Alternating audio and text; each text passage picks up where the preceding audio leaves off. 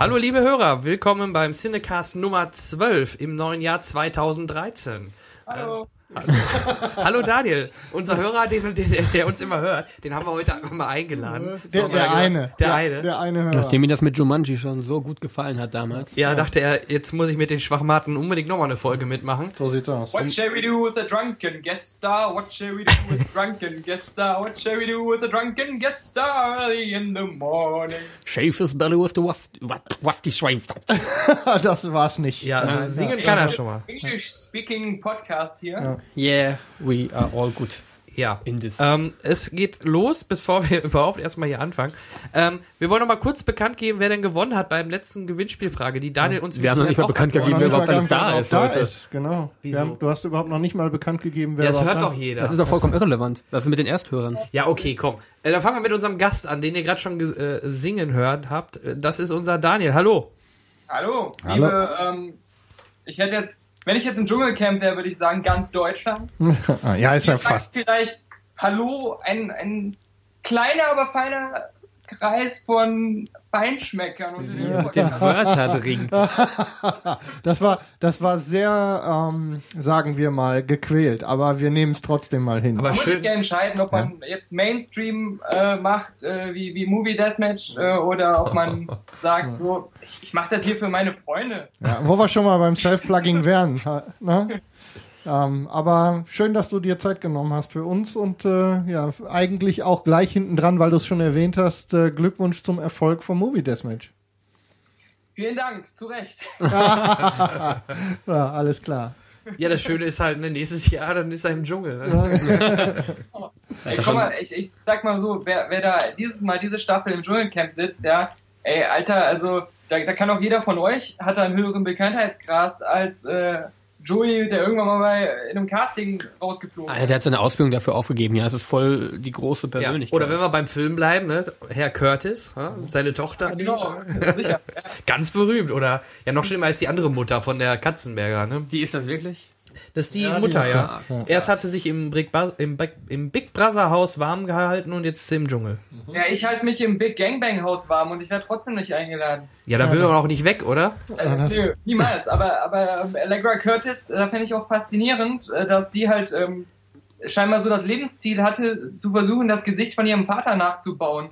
Körper. ja, Ja, das stimmt, da ist was dran. Ja, da kann ich nicht mitreden, ob tut mir leid. funktioniert. Ja, oder, oder halt wirklich die, die dicke Jamie Lee, ne? Also man merkt das doch schon, die Ähnlichkeiten sind da. Gerade Ja, in den Augen. Dezent, im Ansatz, in der Haarwurzel. Ja, genau. Gut, dann haben wir natürlich äh, unser Stammpersonal mit dabei. Ich dachte, wir kommen doch nicht mehr dazu. doch, doch. Der Kai. Äh, der Kai, das bin ich. Hallo, ich bin der Kai. Hallo? Ja, das war's schon, oder was? Ja, ähm, Anekdoten aus meiner Kindheit. Ich wurde mal von einem Fisch gebissen. Sehr schön. Ja, wunderbar. Damit kommst du vielleicht sogar bei Wer wird Millionär rein. Fische Gott, sind Fische. überhaupt die ekelhaftesten im Tierreich. Weißt du, überlegt euch mal, die schwimmen in Wasser, oder? Ja, und? Und? Kacken da rein. Ja, und ja, kacken und urinieren da rein. Ja.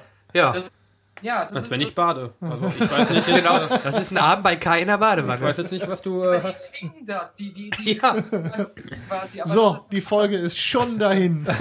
ist schon im Lokus runtergespült. Ich sag nur noch, Ich muss noch mal sagen, äh, das ist immer noch besser als ähm, Bienen, den, deren Urin wir quasi trinken. Ja. Das ist Was, für mich das Kotzen? Abartigste, Ja. was, was es im Tierreich gibt. Also Ist nah diese dran. Honiggeschichte werde ich nie verstehen, wie sich das durchsetzen konnte. tja, es gibt noch mehr Dinge, die sich interessanterweise durchgesetzt haben. Es Kinopodcasting zum Beispiel. Oh Gott. Es gibt auch Frauen, die bestimmte Sekrete vom Mann schlucken. Also, Also äh, jetzt, du, von oh, Ja, daher das ist aber Ja? auch ganz schön teuer. Also. teuer. Der Honig ist Ach, aber auch Leute. teuer. So, So, okay, und Sammeln- dann haben wir, wir sammeln- natürlich wir sammeln uns unser. Technikchef haben wir auch hier. Wie Ja. lange nehmen wir jetzt schon auf? der Henrik ist auch dabei. Wir gebraucht. haben ähm, alleine jetzt genau vier Minuten und 50 Sekunden nur, Nur für die Scheiße, Vorstellung Alter. gebraucht. Wunderbar. Ja, Deswegen ich, wollte ich sie weglassen. Jetzt weißt du warum. ich bin auch da. So. Sehr schön. Ja, und ich natürlich Hat auch. ja nichts gebracht. Ihr müsst trotzdem Namensschilder tragen, damit ich weiß, wer eure Namen sind. Also. Ja, du müsstest dir langsam unsere Stimmen merken. Ja, echt. Ganz, ganz Deutschland spricht von uns und du fragst auch nach unseren Ja, Namen. eben. Ich bin mit, mit der tiefen Stimme. naja, wir kriegen das schon hin dann. Ja. Ja, ähm, gut, dann Das- Wie, wer spricht denn den Drachen Smaug im Hobbit, Daniel? Das, das war die Frage des Gewinnspiels aus der letzten Folge. LLQJ, nächster. Na, okay. Wunderbar, war nah dran. Das war natürlich Benedict Cumberbatch. Und Genau. damit sind wir schon in der Auflösung unseres Gewinnspiels. Dann machen wir das jetzt äh, ein bisschen in der schnellen Fassung. Herzlichen Glückwunsch, Andreas. Andreas Richter hat äh, das richtig beantwortet und ähm, E-Mail hat er schon erhalten, dass er gewonnen hat. Schickt uns unsere Adresse, seine Adresse. Was wir hat er- schicken ihm unsere Adresse. Was hat er denn gewonnen? Genau, die, auf die Frage habe ich gewartet. er hat natürlich zwei VIP-Freikarten für ein Cineplex seiner Wahl gewonnen. Und er nimmt natürlich auch damit an der, wie viele andere richtige Teilnehmer, an der Verlosung einer ähm, Privatvorstellung in einem Cineplex teil. Dafür schon mal vielen Dank an die Cineplex-Gruppe. Vielleicht sogar in Berlin. Vielleicht sogar in Berlin. Genau. Ja, und äh, auch der Geschwindigkeit geschuldet, die wir an den Tag gelegt haben, nur um die Begrüßung hinzukriegen, schiebe ich schnell noch eben das, äh, das Feedback ähm, hinten dran. Einige haben sich, äh, das ging uns auch so, ähm, gefragt, haben uns gefragt, wann es denn wieder eine neue Folge gibt. Ähm, war gar nicht so lange her. Ist Genau vier. Wochen. Hat genauso lange gedauert wie alle anderen Folgen. Auch Antwort ziemlich genau jetzt. vier Wochen. Genau, jetzt hört ihr die neue Folge. Das, äh, aber die Zeit haben einige genutzt, uns äh, Feedback zu schicken und ähm, es scheint offensichtlich zu funktionieren. Wenn man euch Hörer mal ein bisschen äh, anflaumt, ihr sollt gefälligst Feedback schreiben, dann scheint es irgendwie besser zu gehen. Also denn macht Feedback. nach meiner Aufforderung in der letzten Folge kam doch dann doch ein bisschen mehr als sonst. Also ich finde es ja sehr putzig, wie ihr hier versucht, für mich die Illusion aufzubauen, dass wir Zuhörer hätten. Warte mal ab, das, sehr viel Mühe. Warte mal Ja. ab, das bleibt doch so. Wir sind auch echt mit Herz bei. Ja, wir, lass, uns, lass uns mal abwarten, wie sich das mit den iTunes-Charts entwickelt, Herr Popp. Ja, hm? ne? mal, mal vorsichtig. They accept bribes. Ähm, bleibt nur, wie gesagt, auch ein paar iTunes-Rezensionen sind dazugekommen. Das wird auch immer mehr. Dafür vielen Dank. Vor allem gerade hat Ja, irgendwie- vielen Dank an Henrik van der Linden. Ertappt, verdammt. Ah, verdammt nochmal. So, das reicht mir jetzt. Das ist mir zu albern. Ich lasse das jetzt. Also, vielen Dank dafür. Schreibt weiter ins Blog auf Facebook und natürlich ins Gewinnspielformular, denn ich habe jetzt schon wieder Schwierigkeiten, allein darüber nachzudenken, wie ich jetzt wohl eine, eine Gewinnspielfrage für diese Folge Es ist außerdem total schwer, immer so eine Auslosung mit einem Teilnehmer zu machen. Man Ja. den in den Lospot und dreht das Ding und irgendwie kommt immer derselbe bei raus. Ja, komisch, ne? Und wir verbraten unsere Freikarten immer selbst. Ja, genau. Ja, du mich auch. Denk an die Weihnachtsgrüße. Die wolltest du auch noch. Nee, die habe ich schon gestrichen. Ja. Okay, gut. Ähm, dann kommen wir heute zu unserem nächsten Thema, nämlich das Review, was wir immer die letzten vier Wochen gesehen haben. Das werden wir heute ein bisschen kürzer fassen, damit wir mehr Zeit für unsere Filme 2012 haben. Da frage ich direkt mal den Kai. Was hast du in den letzten Wochen gesehen, was du uns gerne mitteilen möchtest? Okay, ich versuch's mal kurz zu halten. Der Film heißt Yellow Brick Road, ist aus dem vergangenen Jahr, schlechteste Synchronisation der Ah, Welt. lalala. Ach so. Das- so. So schnell muss es auch nicht gehen. Mein Gott, okay. Kopfschmerzen von deiner. Der Film, den ich Ihnen heute vorstellen möchte, trägt den Titel Yellow Brick Road, ist eine Produktion des vergangenen Jahres und handelt von folgender Handlung. Willkommen bei der BBC-Dokumentation. Wow. Ähm, ja, wo, worum geht's da? Irgendein Mythos über so, eine, so einen Kaff, wo 200 Leute gelebt haben, die sind dann eine Straße lang gegangen, alle weil sie weiterziehen mussten, weil das Dorf irgendwie bedroht war durch einen Vulkanausbruch oder so. Und dann äh, sind die irgendwie alle, die Hälfte der Leute verschwunden, die andere Hälfte ist, äh, ist äh, zerstückelt oder erfroren. Und 70 Jahre später machen sich dann sechs äh, Experten daran zu erfahren, was da passiert ist, machen sich auf den Weg über diesen Bergpass. Ähm, und ähm, am dritten Tag fängt auf einmal an, irgendwie grausige Musik zu spielen. Sie können nicht orten, woher die kommt. Sie ist überall verteilt und sie laufen nach Norden, aber der Kompass zeigt Osten an und sie verirren sich und langsam werden sie verrückt. Und nach, hm, der Film geht 93 Minuten nach 40 Minuten reißt dann der erste Gute seiner Schwester das Bein raus und steckt ihr den Finger in den Mund und reißt die komplette Wange weg und so und wird verrückt und läuft dann kichernd weg. Und äh, dann zur Minute 93 in etwa stirbt dann der zweite, dritte, vierte, fünfte und sechste. Äh, möglich, dass es der ist. Das Bild sagt mir nichts, aber. Ja, Der der Leifert von hat 2000, gerade- ich guck gerade mal nach, weil der Film sagt mir gar nichts. 2000, äh, wer 2005 steht nicht. Also ich Nee. meine, der wäre relativ frisch noch. Ja, hier ist er, 2010. Ja, Horrorfilm, 2010 ist ne? Ja, genau. Ja, ja, so er. lächerlich. Ähm, Interessant. sehr viel mehr zur Handlung nicht verraten, weil mehr ist mir da nicht hängen geblieben. Was gibt's sozusagen? Man kennt keinen der Schauspieler, behaupte ich. Schlechteste Synchronisation, die es jemals gegeben hat, schlechteste Effekte, unglaublich billige Kamera. Also da, da habe ich ein Nokia-Handy mit besserer Kamera gesehen. Ähm, Stimmt, Kameramann Daniel Poe. ja, scheint keine Ahnung zu haben, ganz komisch. Juhu! der, war, der war gar nicht so schlecht. Der war gar nicht so schlecht. Ah ja. äh, das wird heute hier, glaube ich, eher Deathmatch. aber, aber kurze Frage, warum heißt du denn äh, benannt nach einem Filmzitat aus Zauberer von Oz? Weil da ganz viele Anspielungen auf den Zauberer von Oz sind, wie halt diese Yellow Brick Road oder ähm, Irgendwann fällt auch mittendrin Satz, ich schlag mal meine äh, Schuhe zusammen und wünsche mich nach Hause und solche Sachen. Die haben versucht, da irgend so einen geheimen Mythos mit reinzubringen. Hallo? Hallo? Ja, ah, das, das klang gerade so, als wärst du gestorben unterwegs. Ja, ich bin, ich bin dabei gestorben, Dorothy zu imitieren. Ach so, okay. Das ist bedauerlich. Ich habe diese, ich, ich habe eher diese tiefe Stimme, deswegen fällt es mir schwer, sowas nachzumachen. Yes, no place like home. ja, ja lief, lief der denn im Kino oder was? Keine Ahnung, ich habe Konserve ihn, nee, nee, Konserve. Ah, okay. Hm, wurde mir empfohlen, Arschloch. Ähm, ich soll den unbedingt gucken, der sei voll toll und der ist mal sowas von für einen Arsch und ich weiß echt nicht, was man daran finden kann. Das macht mich schon deprimiert, nur darüber zu reden und ich denke gerade über Suizid nach, nur wegen diesem Film. Ist also echt, guckt ihn euch nicht an. Da ist nichts Gutes dran. Kurz genug? Ja, sehr gut sogar. Vor allem mal eine eindeutige Meinung. Ja, das ist wie Devil Inside. Also, ja. lass den Scheiß weg, meine Güte, Kinder. Aber ist kein Found-Footage-Film, ne? Hm, nee, nee, okay. nee, nee. Wirkt zwar ein bisschen so, aber nee, nee, nee, nee, nee, nee. Das liegt dann wieder, das sind wir beim Kameramann, ne? Ja, ja. Gut, ja, dann äh, danke für diese kurz und knackige Analyse von Yellow Brick Road. Und kurz und knackig habe ich Erfahrung mit. Ja, genau, da sind wir wieder bei Außer Jamie, Jamie Foxx. Fox. Jamie Foxx nicht. Da sind wir beim Henrik, apropos Jamie Foxx. Ja, ich war relativ fleißig diesen, diese vier Wochen im Kino. Ein paar Sachen werden wir ja wohl noch hören in den unseren Top 2012. Das heißt, Filme sollten wir raussuchen. Ich habe jetzt nur drei. Naja, reicht ja. Die Top 2012. Und die Top. Bam! Oh. Merkst du? Ja, Alter, das Voll hat, geschickt der und hat, so. Der hat echt gebraucht, bis mm. der bei mir angekommen ist. Ja, verstehe ich um, gar nicht. Henrik, ja? du, bist Henrik, du hast eine sehr angenehme Männerstimme, finde ich. Na also, ja, ich habe auch gerade, ich habe hab die Schlafzimmerstimme aufgesetzt. Ich wusste, das gefällt dir. Ich bin da sehr begeistert von. Ich ja. könnte noch stundenlang hier zuhören, wirklich. Ja. Ja, Nur muss hier, den anderen weniger.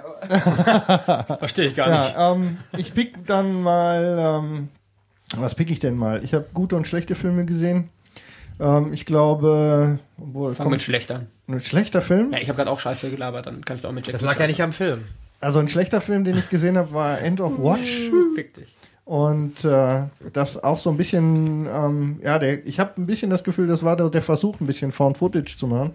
Geht um äh, einen Polizisten, der ähm, seine, seinen aktuellen Alltag auf Streife aufnimmt und dabei mit seinem Kameraden in die, ja, in die, wie soll man sagen, zwischen die Fronten gerät von verschiedenen Drogenkartellen und ähnlichen Dingen und einfach ein bisschen zu tief buddelt. Und ähm, war ein bisschen zusammenhanglos, an sich ganz, ja, fing ganz gut an, aber die Spannung fehlte. Das war einfach mehr so, ja, Dokumenta dokumentationsmäßig erzählt und das hat mich nicht so richtig gefesselt. Ähm, war nicht so der absolute Knaller, deswegen einfach als vielleicht abschreckendes Beispiel von mir an der Stelle. Ähm, wohl da relativ große Namen mitgemacht. Ja. Das ist also äh, Jake Gyllenhaal, Richtig. Michael Pina, Anna Kendrick kennt man jetzt nicht unbedingt. Nee, aber Jake Gyllenhaal war, das ist auch die, der Hauptakteur, aber ja, das ja. hat es auch nicht rausgerissen. So. Und äh, weil ich nicht weiß, was möchtest du denn gleich noch reinnehmen, Jan Michael? Sonst würde ich noch ganz kurz einen guten Film ansprechen. Wir wollen deine Stimme hören, ne? hast du ja gerade gehört. Ja, okay, dann werde ich jetzt noch dunkler. Das geht nämlich Geht noch dunkler. Oh Nein, ich habe noch, äh, würde dann gerne noch Argo von Ben Affleck mit in den Top werfen. Und zwar als positiven Film.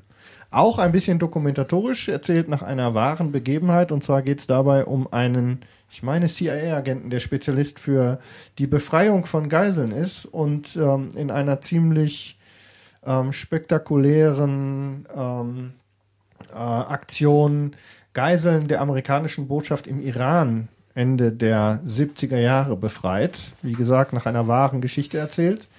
Ähm, leider auch mit Ben Affleck in der Hauptrolle. Der ist ja bei mir seit äh, Daredevil irgendwie nicht mehr schafft, äh, sich ähm, in, die, in die erste Reihe zu spielen. Aber Regie führen kann er offensichtlich. Hat mir sehr gut gefallen, sehr spannend auch erzählt, obwohl es dokumentatorisch auch ähm, aufgezogen ist. Und äh, ich will nicht spoilern, denn da gibt es mit Sicherheit noch den einen oder anderen, der da Interesse dran hat. Da sind auch äh, Twiste mit drin, also schon ein paar ja, interessante Storywendungen. Ja, auf so. jeden Fall.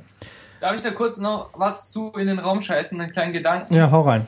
Und zwar, ähm, Uwe Woll hat bei ähm, Facebook was geschrieben, was ich irgendwie interessant fand, weil ich da noch nie so drüber nachgedacht habe, obwohl das vielleicht, da ja vielleicht was dran ist. Und zwar ähm, hatten wir ja hier Hurt Locker und jetzt ähm, Argo und, und ähm, hier Zero Dark Thirty. Mhm. Filme, die sehr gelobt werden, die auch so als, ähm, wie sagt man, so ein bisschen kritisch und, und so, so, so mit so einem ernsten, wichtigen Hintergrund gelten. Ähm, Uwe Boll sagt aber, letztendlich ist das, sind das zwar gute Filme, aber es ist halt so Hollywood-Propaganda, immer pro CIA, immer pro Krieg und selbst wenn der Antikriegsfilm oder, oder sowas draufsteht, ähm, ist das halt alles äh, Propaganda für die amerikanischen Sicherheitsdienste, die auch viel Dreck am Stecken haben und so. Ähm, ich habe jetzt Argo noch nicht gesehen, schändlicherweise, aber ich fand das schon interessant, dass Uwe Boll halt jetzt so sagt, ähm, ich behaupte nicht, dass meine Filme besser sind, aber mich kotzt das an, dass das alles halt so Propaganda ist, die in Hollywood so hoch gelobt wird.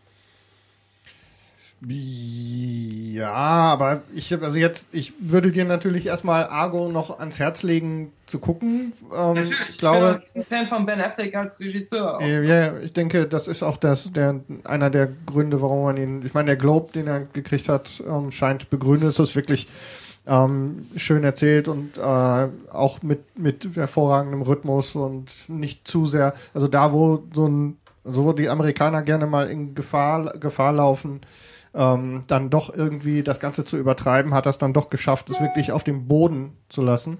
Mhm. Und ähm, also ist wirklich äh, auf jeden Fall ähm, empfehlenswert.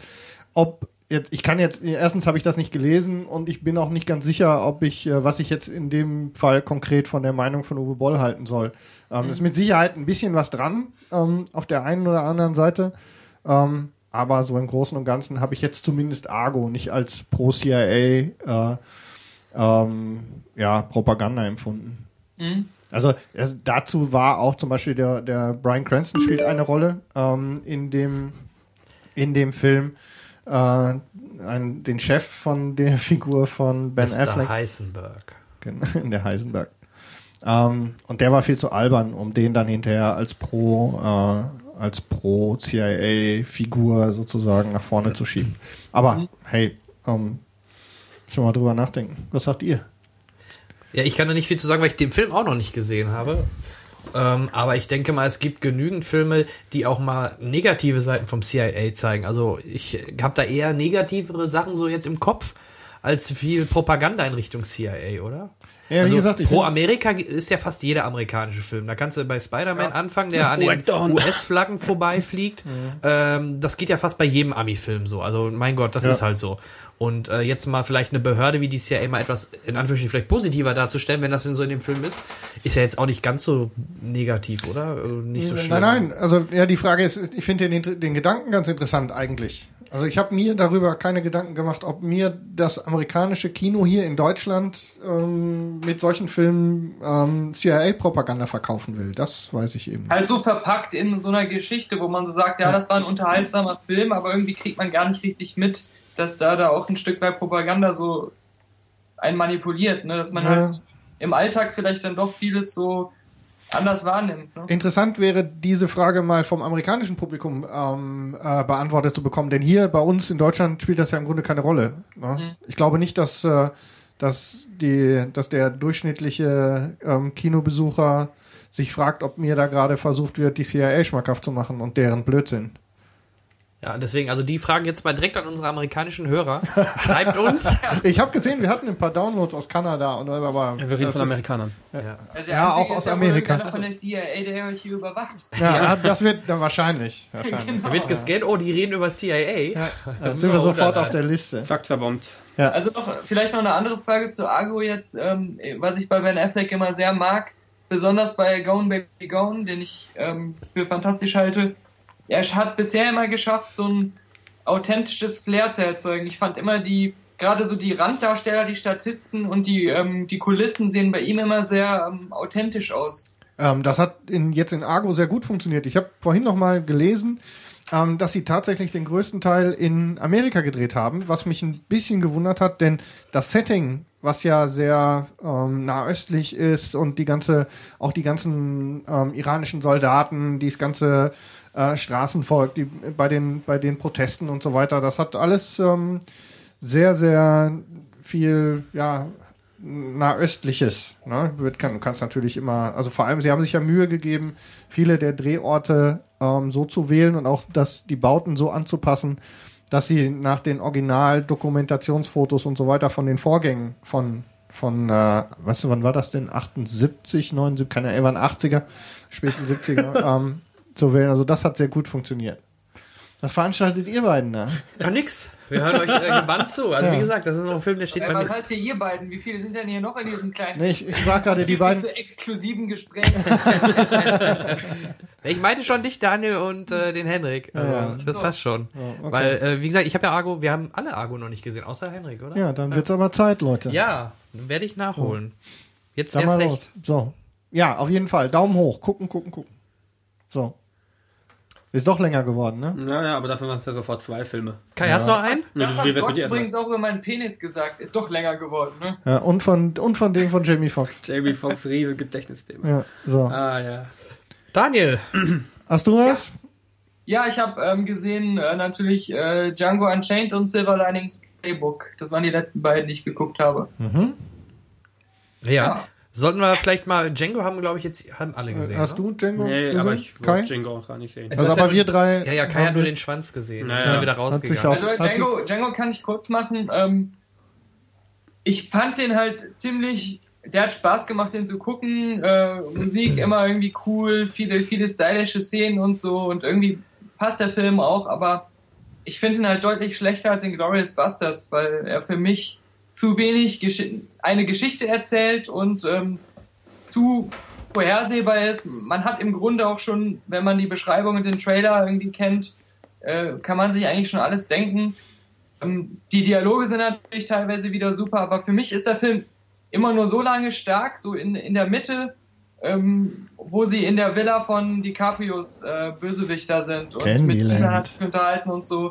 Äh, bei Candy, genau. In Ähm, Candyland. da finde ich den Film fantastisch, so Tarantino at his best. Aber vorher und nachher ist der mir zu, ähm, ja, zu sehr nur Action und, und, und Spaß. Und ähm, da hat er in Glorious Bastards für mich einfach die komplexere und intelligenter erzählte Geschichte. Deswegen war ich so ein bisschen enttäuscht, weil ich dachte, dass Django damit in Glorious Bastards mithalten wird, nur in einem anderen Setting. Ähm, Ja. Trotzdem ein super Film, ähm, der, ähm, glaube ich, auch nicht nur jetzt so Western-Freunde ähm, sehr, sehr begeistern wird. Ja. Einfach Also ich- lässig. Es ist ein lässiger Film. Das ist Auf jeden Fall. Ja, und mir gefällt auch mal, äh, hatte ich vor im Vorgespräch schon mal hier mit den beiden gesprochen.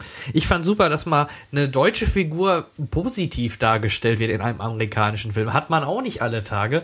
Und ähm, ich möchte da nochmal einhaken. Du meinst gerade wegen Story. Ich, wenn ich jetzt über Inglourious Bastards drüber nachdenke, da, der hatte nicht wirklich eine tolle, spannende Story. Oder wenn ich jetzt, oh, habe ich einen anderen Film gesehen wie du? Also, ähm, ich fand da sogar selbst bei den Bastards, okay, äh, bei den Bastards sag ich schon, bei den, ähm, bei Django, es war jetzt auch keine revolutionäre Geschichte, aber es war wenigstens Story drin, ein paar Überraschungen am Ende und Was wir auch nicht gewohnt sind von Tarantino-Filmen, ne? ja. So, um ehrlich Also, zu sein. dann Dialoge, Musik fand ich die- den Das ist Bruch auf zum jeden Teil sehr Fall interessant. ein echter, ein, wirklich ein echter Tarantino. Ich sehe es ein bisschen anders als du, Daniel. Ich halte ihn für einen von den wirklich besseren, also von den fast zu den besten zählenden Tarantinos, wobei er es nicht schafft, äh, besser zu sein als, äh, ja, weiß ich nicht, ob Pulp er, Fiction? Pulp Fiction ist definitiv der beste. Kommt aus einer anderen Zeit, muss ja, man ja, auch sagen. natürlich. Ne? Aber Also mir vor allem ähm, Christoph Waltz grandios, oder? Ja. Kann man nie Ja, anders fand sagen. ich auch im Bastards besser, muss ich sagen. Ähm, Okay. der, äh, da, da war er natürlich auch noch ähm, herausragender, weil, weil er da so eine Rolle hatte, die wirklich ganz unvergleichlich ist. Ähm, ich, ich muss auch sagen, dass, also bei Glorious Bastards war, gab es halt diese verschi ganzen verschiedenen ähm, Geschichten, die auch an unterschiedlichen Orten so anfangen und dann später zusammenlaufen und so. Ähm, das, das fand ich deswegen interessanter. Ja. Ja, gut. Bei, bei Django ist halt so, da, da ist vieles schon so, so von Anfang an so definiert und das ändert sich ja noch nicht mehr groß. Natürlich gibt's dann, ich will das jetzt nicht spoilern, aber beim Finale halt, wie das Finale losgetreten wird, das ist halt so ein bisschen vielleicht eine kleine Überraschung, aber sonst, ähm, ich will den auch nicht schlecht reden. Es ist ein sehr lässiger, sehr cooler Film. Ähm, er, er ist halt immer noch besser als die meisten anderen Filme, was Tarantino da einfach so raushaut. Also ich finde den auch klasse. Ähm, von daher, ich will ja jetzt auch nicht zu negativ klingen. Nö, nö. Also, ist ja auch absolut in Ordnung, dass du zum Beispiel dann den Glorious Bastards besser fandest. Ja. Ja. Und ähm, ich fand, du sagst gerade die Musik. Ich fand es halt interessant, dass der zum Teil Hip-Hop oder ganz moderne Musik reingemischt hat und dann aber wieder so ganz klassische Western-Musik. Also war eine interessante Mischung in der Summe, ne? Ja, ja. Und, und äh, Tarantinos, ich sag mal vorsichtig, Gastauftritt, ohne da genaueres zu sagen, der hatte schon, äh, der Auf war schon, Fall. war schon explosiv. Ja, Also war und, schon, ja, ein ruckartiger Abgang, will ja, man sagen. absolut, absolut.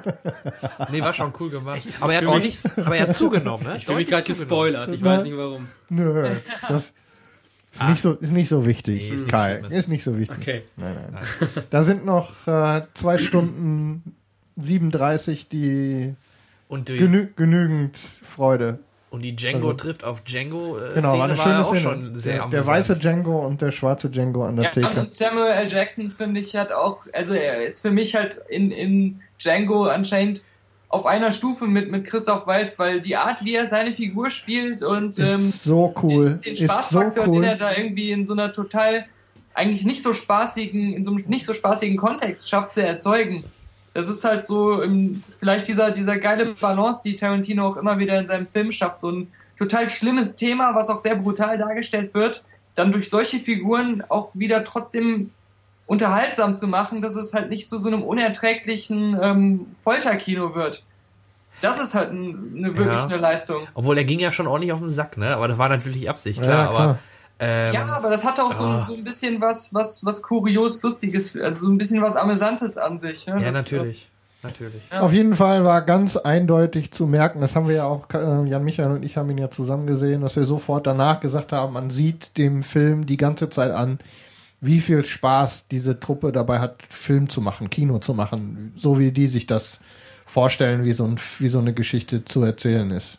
Also das war Ist schon ja auch so, eindeutig. dass, dass ähm, Christoph Waltz ja erzählt hat, ähm, Tarantino hätte ihn ähm, immer mal wieder beim Drehbuchschreiben angerufen und irgendwelche Lines gesagt und dann haben sie zusammen dran weitergearbeitet oder ähm, er wollte einfach mal hören, wie er das spricht und sowas.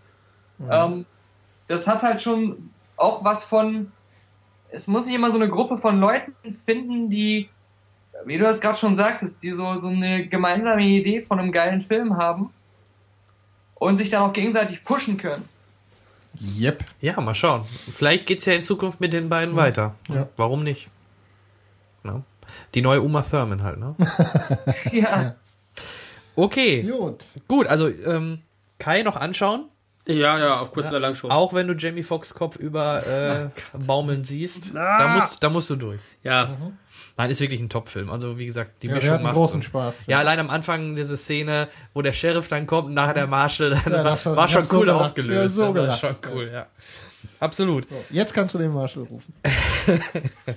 Ja. Ja. Ähm, ja, wollen wir noch einen reinschmeißen oder wollen wir dann zu Du hast noch unserem gar keinen offiziellen. Ja, ich habe ja auch nicht wirklich. Ich habe äh, ich hab Breaking Bad zu Ende geguckt, soweit ich jetzt konnte, also soweit es in Deutsch und Englisch verfügbar war. Ja, Staffel Und- 5, Folge 8. Genau, und ähm, ja, fünfte Staffel, wenn, wenn ich da kurz was sagen zu kann, ähm, ist auf jeden Fall deutlich wieder besser geworden. Also ich fand schon, Staffel 4 hatte schon so ein paar Hänger oder wurde dann doch ein bisschen monoton und die fünfte Staffel, die dreht dann doch nochmal ordentlich auf und bringt die ganze Story dann endlich jetzt mal ein bisschen weiter voran und äh, ja, ich freue mich schon auf die letzten Folgen, wo dann dann auch die Serie enden wird. Also ja, schauen wir mal. Ne? Auch da sind wir wieder bei äh, dem Brian, ne, der auch bei Argo mitgespielt hat.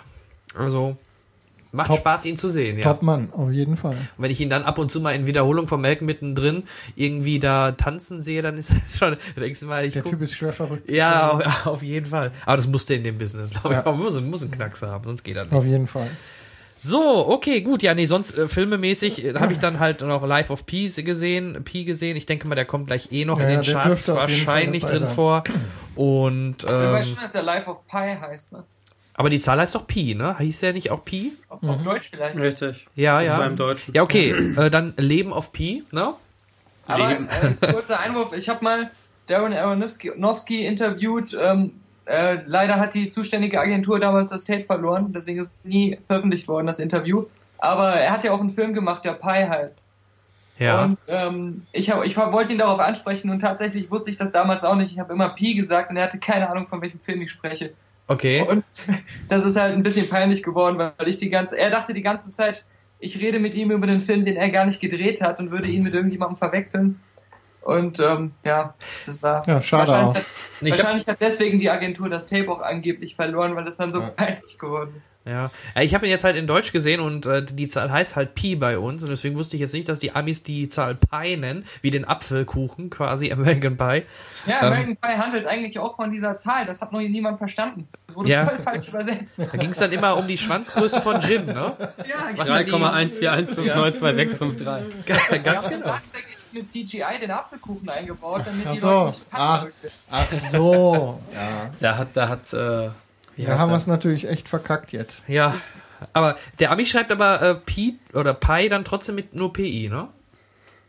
Ja. Gut. Gut, haben wir gut, dass wir darüber gesprochen haben. Hm, Sag einfach Schiffbruch mit Tiger, dann passt Ja. Schiffbruch Ja. mit, der tolle deutsche Untertitel. Schiffbruch mit Tiger. Da musste ich immer an, ähm, ähm, wie heißt der Typ da, der den Honig frisst? Winnie Winnie der Pooh-Bär, der Tiger denken, ne? Schiffbruch genau. mit Tiger.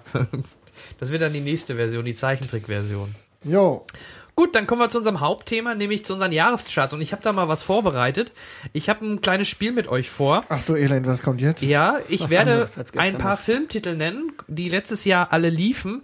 Und da möchte ich von euch im Grunde wirklich nur ein, zwei, drei Wörter, maximal einen Satz zu hören, was euch zuerst zu diesem Film einfällt. Egal, ob es kritisch ist oder ob ihr den toll fandet. Nur mal so, so ein, ein, zwei Schlagwörter. Und dann hören wir mal so äh, durch, ähm, wie denn so die Filme jetzt bei uns und bei Daniel halt angenommen worden Ich dachte, Daniel ist der von der, der schon Hacke ist, bevor wir überhaupt anfangen. Jetzt kommst du mit so einem Zeug. Ja, ja. Wir fangen einfach mal an. Ich nenne immer den Namen und dann sagt ihr einfach, was ihr über den Film denkt oder ob ihr, wenn ihr ihn gesehen habt, was ihr, wie ihr den fand oder von mir aus könnt ihr auch einfach nur Penis sagen oder so. Ja, Mann! ja, jetzt habe ich Kais Gag versaut. zu Ne? schreien. Ja, Okay. Kai, äh, fange ich mit dir an. Der Diktator. Daniel? Äh, enttäusche ich viele Leute, wenn ich sage, ich fand ihn überhaupt nicht gut?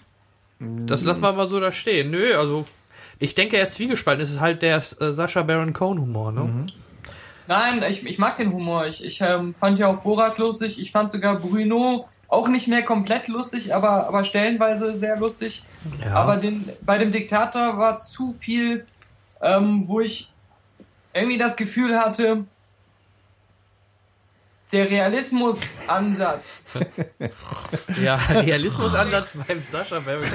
Also wenn, wenn, Aber Borat und, und Bruno waren für mich immer des, dann am lustigsten, wenn immer noch so viel Parallelen zur Realität da waren, dass man meint, okay, genau diesen Typen gibt's auch in Wirklichkeit. Der macht den jetzt einfach nur exakt so nach. ja, Und verstehe. beim, beim Diktator war es mir zu slapstick übertrieben. Ja. Im Gegensatz zu den anderen beiden Filmen, die wo man sagt, so kuriose Leute gibt's wirklich. Gut. Ich hätte mir gewünscht, dass der halt, ähm, der Diktator auch wieder mehr in die Richtung so Pseudodoku geht. Gut, Daniel hat schon mal das Konzept des Spiels nicht verstanden. Nein, ist aber, Aber okay. war- aber Wir können da okay. gerne Ich können da gerne mal. zugehört. Ich- Nein, ist, auch, ist ja auch wirklich- okay, vor allem ist immer Ich gut, war wenn. ganz kurz, ich war ganz kurz komplett weg. Also Ja, klar. Kurze. Hast du, hast du Sauerstoffmangel? das soll man erzählen. Ich war gerade hier irgendwie grad mit meinem Smartphone irgendwelche Fotos am machen für Ja, eine ja, Freundin von mir. Hm, ist klar. Ja, natürlich. Weil ist ich klar. schon gerade nackt vorm Computer sitze, kann ich auch mal ein paar Fotos von mir für eine Freundin machen. Wir werden das dann, wir werden das in die, wir werden das als, äh, als Episodenfoto dann. Du kannst uns das ja dann gleich zukommen lassen. Hendrik, der Diktator. Äh, alberner Scheiß. Okay. Dann, ähm, ja, ich sehe es genauso. Also Diktator war nicht so gut wie, wie Borat. Punkt. Ähm, jetzt kommt Da Daniels. Hat aber einer den äh, Baron Cohen-Humor nicht verstanden. Ja, ganz Ja, ja, ja. Ich habe ja nicht gesagt, dass er schlecht ist. Oder meinst du jetzt Henrik? Ja, wahrscheinlich. Ja, Henrik, der steht nicht so auf äh, Schwanzwitze. Ähm, Daniel, Ist ja Prometheus. ein Schwarz, niemand weiß es. Ja. Ja. Daniel, Prometheus. Da habe ich schon. Wie geht das Spiel hier nochmal? Jetzt habe ich nicht wieder alles verkehrt. Ein Satz oder so ein paar Wörter nur? Nur kurz und knackig, was du von dem Film hältst. Wie Deathmatch Episode 6, glaube ich. Sehr gute Antwort, sehr gute. Antwort, sehr mal, gute deswegen habe ich Antwort. den Film extra Um mit. es, um es nochmal in einem Satz zu sagen, wie ich es ausgedrückt habe vor kurzem. Ja. Warte, Moment. Du brauchst es jetzt nicht einspielen. Ja, ich, ich erinnere mich nicht mehr ganz. Es war wahrscheinlich äh, Science-Fiction-Gott Ridley Scott hat seinen göttlichen Funken verloren. Irgendwie Ah, sowas. okay. Okay, Kai. Guter Trailer. Henrik? Ähm, ah, Reibungsfläche mit Schmerzen im Gehirn. Und ich sag, geile Optik. Ja, das wäre das, das der nicht schmerzhafte Teil. Ja, aber auch nur bei Charlize Theron, oder? Ja, ja. So, wieder ein Film, der vielleicht polarisiert. Drive. Henrik? Nicht gesehen bis jetzt. Kai? Komplett an mir vorbeigefahren. Oh Gott. Oh, Kai, Daniel?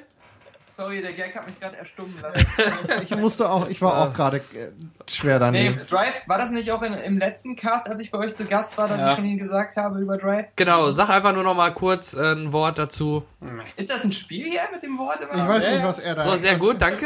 Ja, Nächster Michael Film. hat sich da was ausgedacht und Kai? weiß nicht, ob es funktioniert. Das Dann sag Born-Vermächtnis. ich mal Mainstream, artsy, Mainstream-Nazi. ähm, Ryan Gosling Hype Vehicle. Ja, sehr schön. Sehr gut. Er hat das Jetzt- Spiel jetzt- verstanden. jetzt Endlich einer. Jetzt sind wir dabei. Kai, Born-Vermächtnis. Vorbeigegangen auch. Ach, wieder vorbeigefahren. Ja, ja, ich nicht, Henrik? Ja, wollte ich mir nicht antun. Bauchlandung. Daniel? Habe ich nicht im letzten Cast, als ich so das Wort verwendet Ja, Ja. das war er. Okay, Ja, Daniel, ja, dann, dann brauchst du Ich jetzt... habe das schon verstanden, das ist hier irgendwie so ein Spiel. Warte mal kurz. Bornvermächtnis ist, ähm, ja, ja, hm, Sag einfach toll. ja, Ja, Michael freut sich gerade, dass sein Spiel so gut funktioniert. Ja, das funktioniert ja auch zum Teil. born to be boring. Okay, ja, genau, das ist er.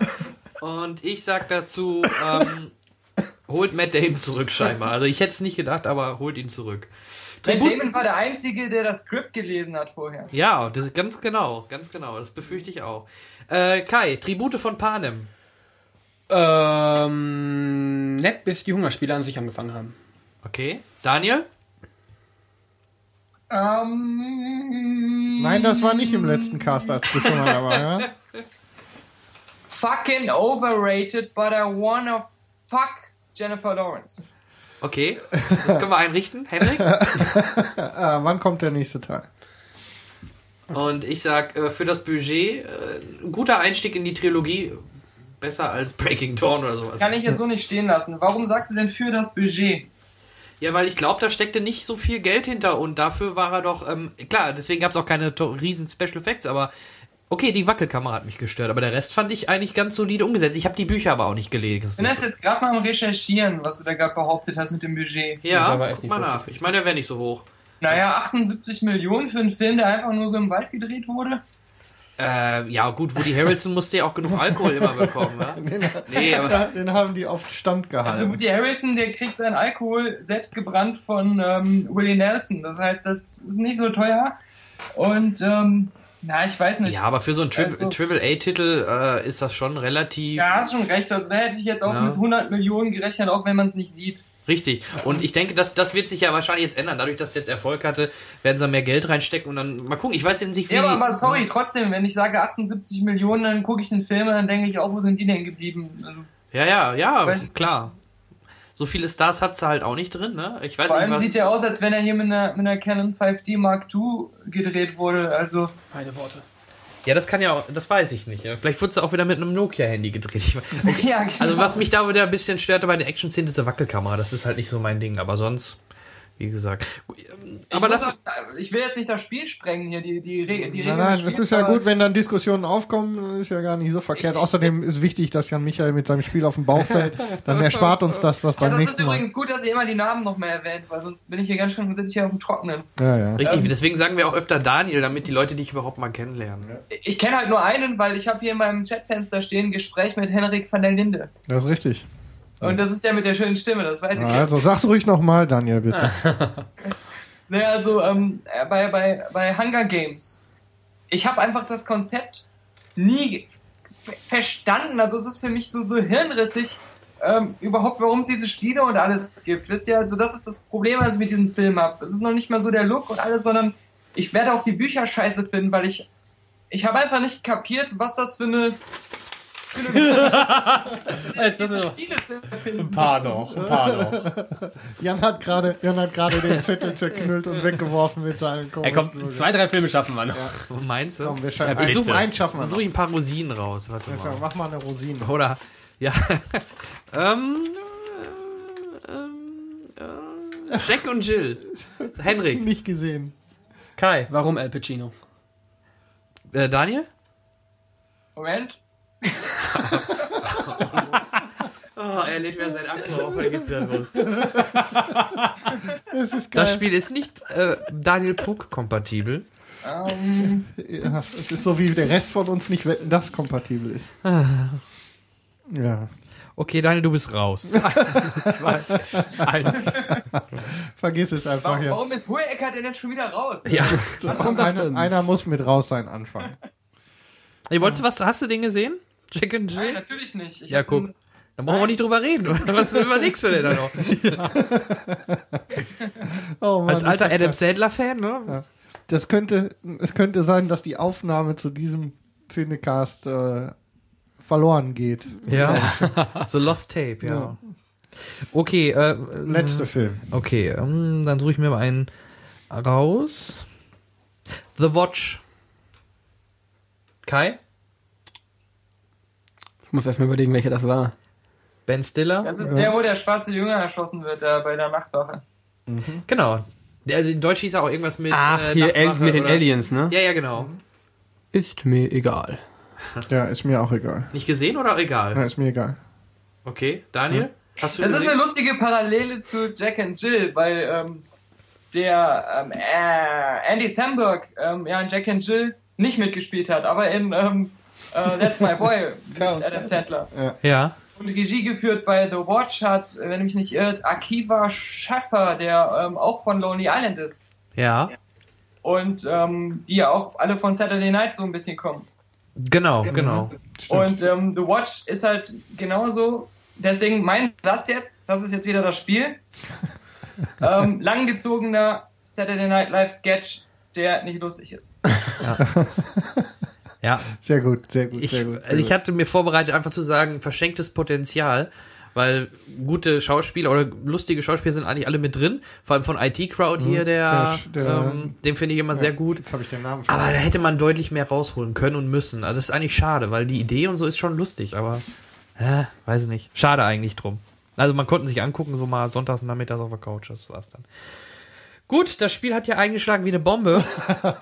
ja, ähm, super. Ja, dadurch, entgeht, super. dadurch entgehen euch natürlich, dadurch entgehen euch natürlich so Perlen wie John Carter, Spider-Man, Judge Dredd, Expendable 2, Snowman and the, oh. Snowbite and the Huntsman, ziemlich ja. beste Freunde, Dark Shadow, Iron Sky, Skyfall, Ach, Ted, Ghost Rider oh, 2, Avengers, Sachen. Cloud Atlas, Twilight, Der Hobbit und Cabin in the Woods. Sieht kein so, Dark Knight bei. Jetzt habe ich meinen Zettel einmal durch. Avengers gehört, das heißt The Avengers. Nein, bei mir heißen die nicht so. Avengers. Die Rächer, so. So, lass liegen den Zettel. Ja. Der ist ziemlich ja, weit ich geflogen. Ich habe John Carter gehört. Genau. Ja, äh, ja ich habe ja mit Alex Vogt versucht, John Carter zu gucken. Oh, das wird ein Spaß gewesen sein. Das ist der schlechteste Film, den wir je versucht haben, zu zweit zu gucken. Hm.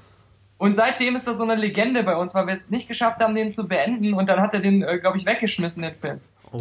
Der wird auch beim, der wird auch beim Alleine gucken nicht besser. Da kann ich dir und immer wenn wir einen schlechten Film sehen oder wenn, wenn wir uns mal nicht einig sind, ja, dann kommen wir immer am Ende zu dem Agreement, aber es ist immer noch besser als John Carter zu gucken.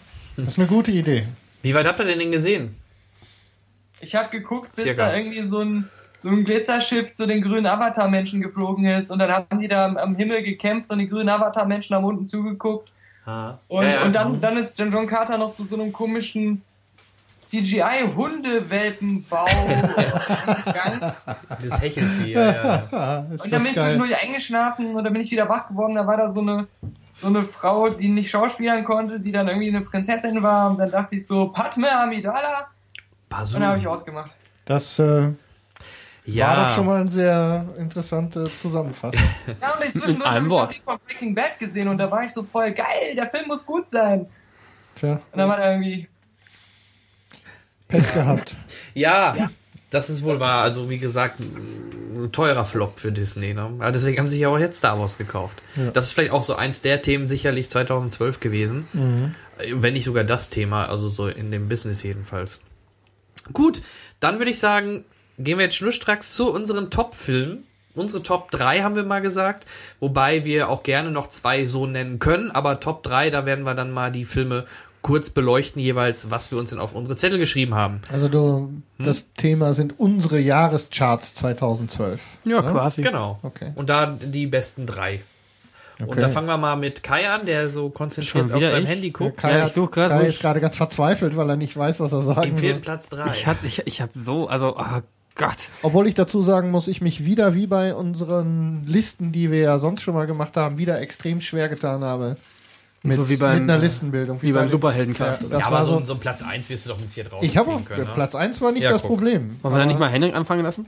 Ich, ich brauche so Inspiration. Okay, dann Henrik. Ja, Mann.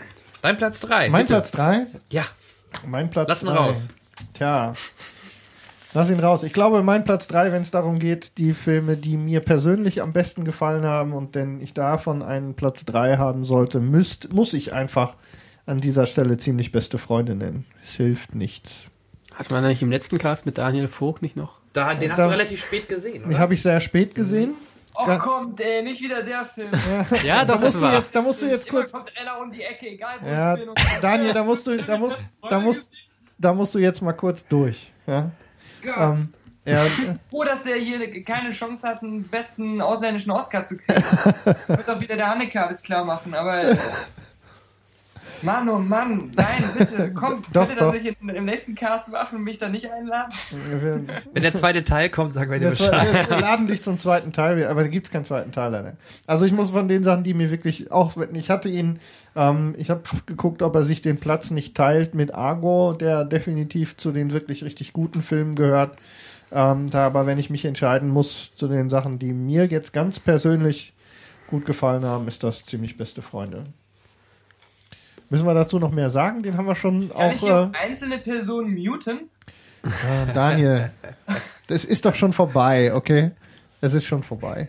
Oh mein Gott. Mehr müssen wir dazu, glaube ich, auch nicht mehr sagen. Wir haben es schon breit getreten und auch Daniel ist äh, nicht leidensfähig genug. Oder ist dann ab sind schon alle? Ja, ist er so. Jetzt ist er, jetzt Ich habe ist das er Gefühl, ich kann einen von euch nicht mehr hören. Ja, ja okay. Das ist so eine natürliche Sperre. Genau noch den mit der okay. angenehmen Stimme. Naja, okay. Gut.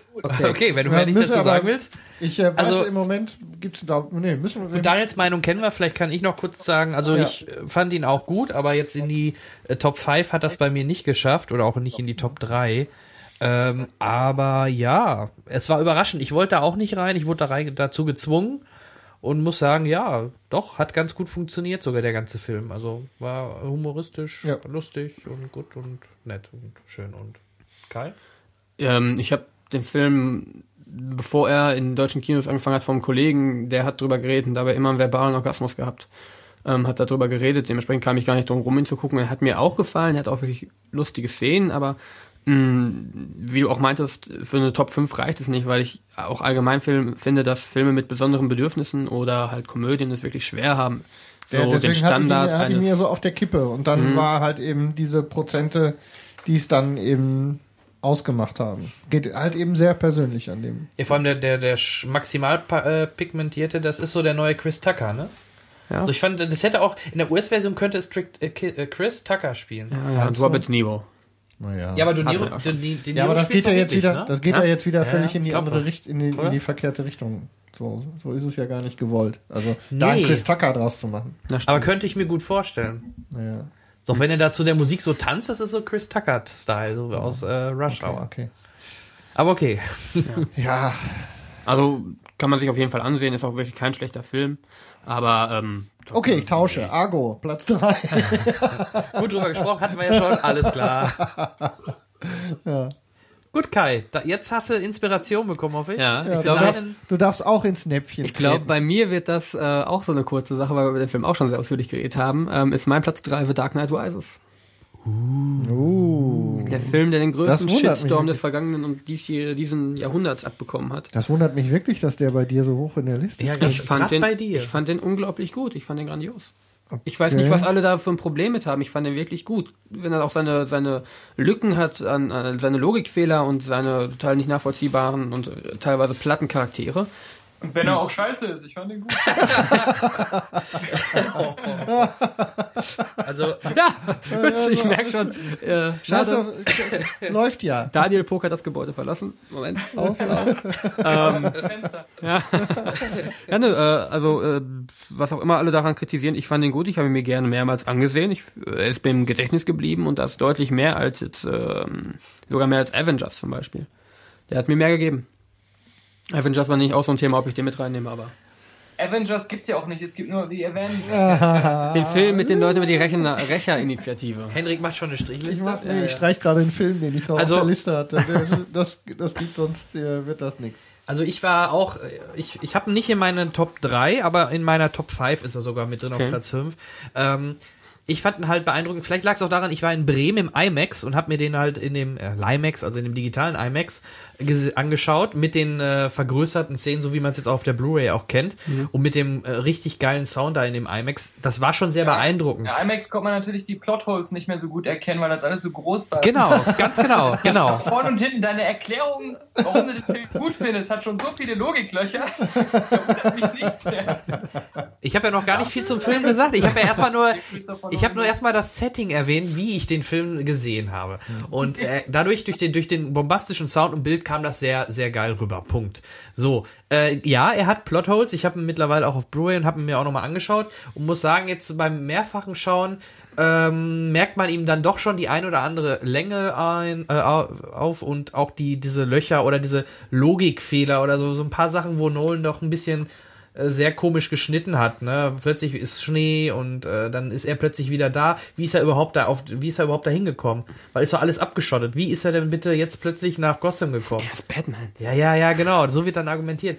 Oder, oder warum spricht er im Krankenhaus nicht mit seiner Batman-Stimme, wenn er bei Gordon ist? Also, da gibt's schon so ein paar Sachen, die eigentlich ein bisschen.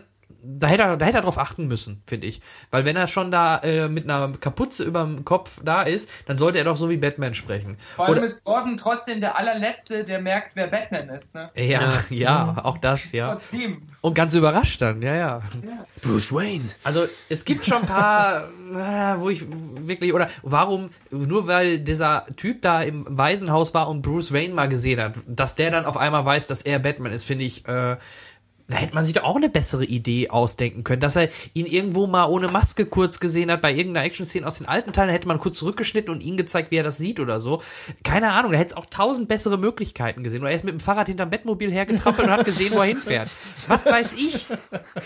Ja, ganz ehrlich, da hätte es auch tausend bessere Möglichkeiten geben. Die letzte war keine. Nee, nee, warum Der mit dem Fahrrad, na, ich weiß nicht. Ja, nee, ihr wisst aber, was ich meine. Also deswegen, da kann ich jetzt zum Teil, also mittlerweile auch ein paar kritische Stimmen verstehen.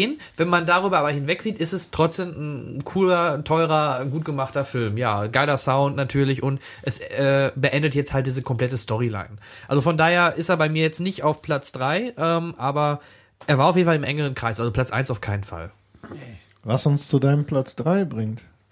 Genau, was es zu meinem Platz drei bringt und jetzt, äh, jetzt könnt ihr mich schlagen, der wurde noch nicht mal für einen Oscar, glaube ich, nominiert. Ist das Pflicht bei uns? Nein, ist es nicht, aber das wollte ich dann jetzt ein nur mal Problem. erwähnen, weil die anderen weiß ich gar nicht, glaube ich schon. Ähm, Cloud Atlas. Äh, okay, ich muss noch kurz meinen Platz 2 austauschen. Ähm, ist es dein Platz 2 gewesen? Ja, macht doch nichts, lass ja nee, doch nichts. mach ruhig, mach Macht ja ruhig, dann nehme ich einmal einen anderen rein. Nee, macht Nee, ja nicht. doch nichts. Cloud Atlas, ja, über die Story ist ganz schwer was zu sagen, weil er, wie gesagt, in verschiedenen Zeitepochen spielt, die irgendwie miteinander verbunden sind. Das Besondere an dem ganzen Film ist, dass die Schauspieler überall in jeder Zeitepoche eine andere Rolle spielen und auch komplett zum Teil komplett anders aussehen. Einmal in der Zukunftsvision ist Halle Berry ja dieser Doktor, so ein chinesischer Arzt, den, also da habe da hab ich sie nicht als Halle Berry erkannt. Ähm, ansonsten ist es halt eine Co-Produktion zwischen Tom Tikva und den Wachowski-Geschwistern jetzt. Ähm, und die haben sich das geteilt. Die haben unterschiedliche Zeitepochen, wurde von unterschiedlichen äh, Leuten gedreht. Also die Wachowski haben auf jeden Fall die Zukunft gedreht, das weiß ich wohl. Und der Tom Tick war auf jeden Fall die die äh, Vergangenheit hier diese auf dem Schiff, was das meiste auf dem Schiff da mhm. äh, war, wo der ähm, sehr krank war der Mann. Und ähm, ja, auch ähm, unser Freund Tom Hanks, der bei den Deutschen ja seit Wetten das sehr beliebt ist, ähm, hat auch wieder eine sehr gute Rolle gespielt, finde ich, weil er auch sehr unterschiedlich gespielt hat. Vor allem erinnert euch vielleicht an die eine Szene, wo er hier diesen äh, coolen Typen, der den, der ja, den, ähm, den John Travolta, den Kritiker, den, der den Kritiker aus dem Fenster geschmissen hat. Das war schon ziemlich cool und äh, das hätte ich jetzt so bei Tom Hanks oder habe ich lange nicht mehr beim Tom Hanks Film gesehen, dass er da so eine Rolle spielt. Also ähm, Cloud Atlas, auch auch da die Stimmung im Film, die Atmosphäre, die Musik hat mir gut gefallen. Generell, dass es in Anführungsstrichen ein bisschen intellektuellerer Film war. Jetzt natürlich nicht übertrieben, aber man musste schon ein bisschen aufpassen und so man musste die Verbindungen finden und suchen. Ähm, also mir hat er sehr, sehr gut gefallen und deswegen ist der auf meinem Platz oder überraschenderweise auf meinem Platz 3 gelandet. So, jetzt bitte, du hattest ihn sogar auf Platz 2, ja. Kai, also wirst du mir wahrscheinlich halbwegs zustimmen ich können. Ich werde dir soweit komplett zustimmen können. Er hat wirklich unglaublich, auch wenn er unglaublich lang war, er hat auch eine ja. zwei Stunden noch was, ähm, hat er komplett äh, dauerhaft geschafft, eine Spannung aufrechtzuerhalten, auch wenn er dann mitten während der Handlung immer in eine andere Zeitspanne gesprungen ist, hat die Zeitspanne und das, was da passiert, immer zu der vorherigen gepasst. Also es gab nie irgendwie so einen starken Bruch, wo du dachtest, oh, jetzt bin ich rausgerissen. Ähm, es ist ein bisschen schade, dass er so extrem vorbeigeschlittert ist an vielen. Viele wirklich gar nicht wissen, was es ist, weil der Film ist extrem beeindruckend, äh, auch künstlerisch äh, anspruchsvoll, intellektuell, wie du es meintest, anspruchsvoll. Ja. Ähm, und es hat mir auch beim dritten Mal noch Spaß gemacht zu gucken, was habe ich noch gar nicht bemerkt. Wer wird in welcher Rolle wiedergeboren, weil es ist ja nicht so, als würden die Schauspieler in einer anderen Zeitepoche eine andere Rolle haben, sondern es ist wirklich Wiedergeburten sein. Ja. Dass dann irgendwie in einer, in einer der Zeitepochen sagt einer äh, der der Musiker, der ja homosexuell ist, meinte zu seinem Meister, ich lebe für sie und ich, äh, ich schreibe hier mein Cloud Atlas Lied ja. äh, die äh, Symphonie in dem Gedanken, dass wir uns eines Tages äh, wiedersehen.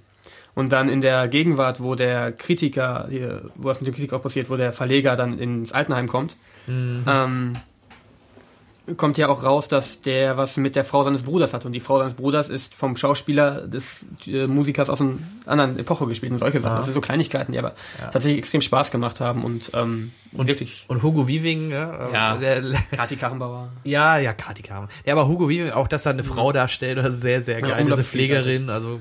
Ich dachte ja, Hugo Weaving hat Kati Karrenbauer gespielt.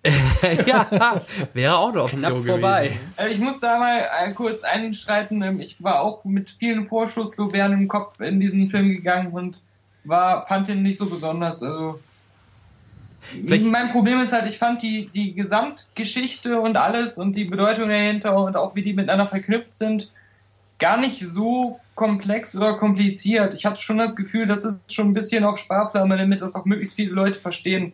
Das hätte ich mir noch mutiger gewünscht. Und ich fand die einzelnen Geschichten, die waren ja auch so gesehen in verschiedenen Filmgenres angesiedelt. Ja, auf ähm, jeden Fall. Da, da fand ich halt, die einzelnen kleinen Geschichten waren innerhalb ihres Genres eher mittelmäßige Geschichten und mittelmäßige Genrefilme. Und das hätte ich mir halt auch noch besser gewünscht. es wäre halt geil gewesen, wenn es wirklich so ein Film wäre, wo man so sagt, das war so von jedem Genre was, was, was halt richtig so auch Liebhaber des jeweiligen Genres flasht. Mhm. Und mir, ich finde das auch bemerkenswert, dass das überhaupt so auf die Beine gestellt wurde, weil es ja auch vom ganzen Arbeitsaufwand ein sehr komplexer Film war, der bestimmt ziemlich fast ein Ding der Unmöglichkeit war, den überhaupt so ähm, zu drehen und hinzubekommen mit so solchen Ambitionen. Mhm. Aber ähm, ich habe das Gefühl, da ist noch sehr viel Potenzial einfach verbessert worden ähm, was, wo halt, es ist halt nicht so ein 2001 Space Odyssey Erlebnis. Und sowas habe ich, hab ich mir gewünscht. Ja. Und jetzt fragt sich natürlich die Nation, was sagt Hendrik dazu? Der kann nicht viel dazu sagen, weil er ihn immer noch nicht gesehen Ach so. hat. Okay. Also bei mir war es nämlich, Daniel, übrigens andersrum. Bei mir, ich hatte kaum Erwartungshaltung oder ich habe auch nicht viel Großes Positives vorher gehört, eher so gemischtes. Und dadurch war ich dann in dem Film doch relativ positiv überrascht, dass er mir doch so gut gefallen hat. Und da sind wir wieder beim Budget. Ich glaube, der hat jetzt 100 Millionen gekostet, wenn ich mich nicht ganz täusche. Ist, glaube ich, mit die teuerste, ich glaube, in Anführungsstrichen deutsche Produktion. Ist natürlich keine reine deutsche, glaube ich mal. Ähm, aber das meiste Geld kam doch irgendwie hier aus der Gegend. Ne? Ja, Babel mhm. wurde auch in Babelsberg gedreht, glaube ja. ich, oder? Ne? Ja. Also, ähm, wie gesagt, ich fand ihn schon ganz nett und ich äh, dadurch ist mir der Q-Darsteller aus dem Skyfall endlich mal ein bisschen äh, sympathischer geworden. Ja, der eigentlich auch der Mörder aus das Parfüm ist. Genau, genau. Ja, aber da habe ich ihn noch gar nicht auf dem Radar damals gehabt. Also nee, das kam jetzt erst in der letzten Zeit, dass mir der ein bisschen mehr ins Auge gestochen ist. Okay, gut, also das ist mein Platz 3. In dem Fall auch dein Zweier, vielleicht, aber du kannst ja gerne noch einen gleich vor. die vier nach. Genau, du ziehst die vier nach. Und dann sind wir schon beim Daniel. Ach nee. Dein ja, Platz 3. Ich, ich, wusste ja, also ich habe jetzt gerade jetzt die Spielregeln verstanden von diesem Spiel hier. Ja. ähm, das ist aber deutlich leichter als das davor. Nur Platz 3, ist es richtig? Ja. ja, bei Saw wärst du schon tot, aber erzähl mal. Ich weiß, ich haben schon viele in meinem Leben gesagt, du wärst jetzt eigentlich schon tot. Ähm, gerade wenn sie mich wieder irgendwo ähm, in, der, in der Gosse finden. Aber, hm, ja, gute Frage. Ähm, Und Team America war nicht letztes Jahr, also der fällt raus. Ich muss erstmal auf die Reihe bringen, was ist eigentlich dieses Jahr. Ähm, wer, wer, ist denn noch? Wer steht denn noch aus? Wer ist denn noch dran? Also mit Platz 3 du. Mit Platz 3 ja. bist du noch über. Du bist jetzt fällig hier. Ach du Scheiße. Ja, ja, ja. Ich, mir fällt jetzt, ich habe ja auch gar nicht so viel geguckt, keine Ahnung. Nein, natürlich nicht. Also Batman nicht, Cloud Atlas nicht, die, die sind alle gar nicht in meiner, in meiner Top-Liste drin. Ja, dann nimm doch Iron Sky oder Moonrise Kingdom. Geil, Moonrise Kingdom wäre so ein Kandidat, ja. Fand ich auch ziemlich nice, aber ich habe halt schon bessere Wes Anderson-Filme gesehen, deswegen ist der jetzt auch nicht so. Das war jetzt eigentlich für mich das Jahr der Enttäuschung so eher. Ja. Ja, okay. Ähm, Dann der, der Lass Film mal des, offen, was bei mir Platz 3 ist. Okay, der, der Film des drittwenigsten Widerstandes. Ich muss erstmal wieder sortieren, was ich überhaupt gesehen habe. Alles klar, dann denkst du einfach drüber nach und Kai macht mit seinem Platz 2 okay. weiter. Ja, mein Platz 2 war Cloud Atlas, den nehmen wir jetzt mal raus. Dann, ähm, dann erzähl deinen Vierer, ich, ne? Ich erzähl meinen Fünfer, weil ich gesehen habe, dass mein Vierer bei dir auch weit ist. Ja, okay. aber wir machen doch keine Durchmischung. also das ja, aber ich will das jetzt auch nicht wegnehmen. Okay. Das, ist, das ist alles so voller paranoide Scheiße. äh, erzähl. Platz 3 ist, ähm, den ich erst dieses Jahr gesehen habe, ich weiß nicht, wann er rauskam, äh, Melancholia. Das ist eine gute Frage. Wüsste ich jetzt habe ich jetzt auch nicht ja, auf Das war es mit den Meteoriten, oder?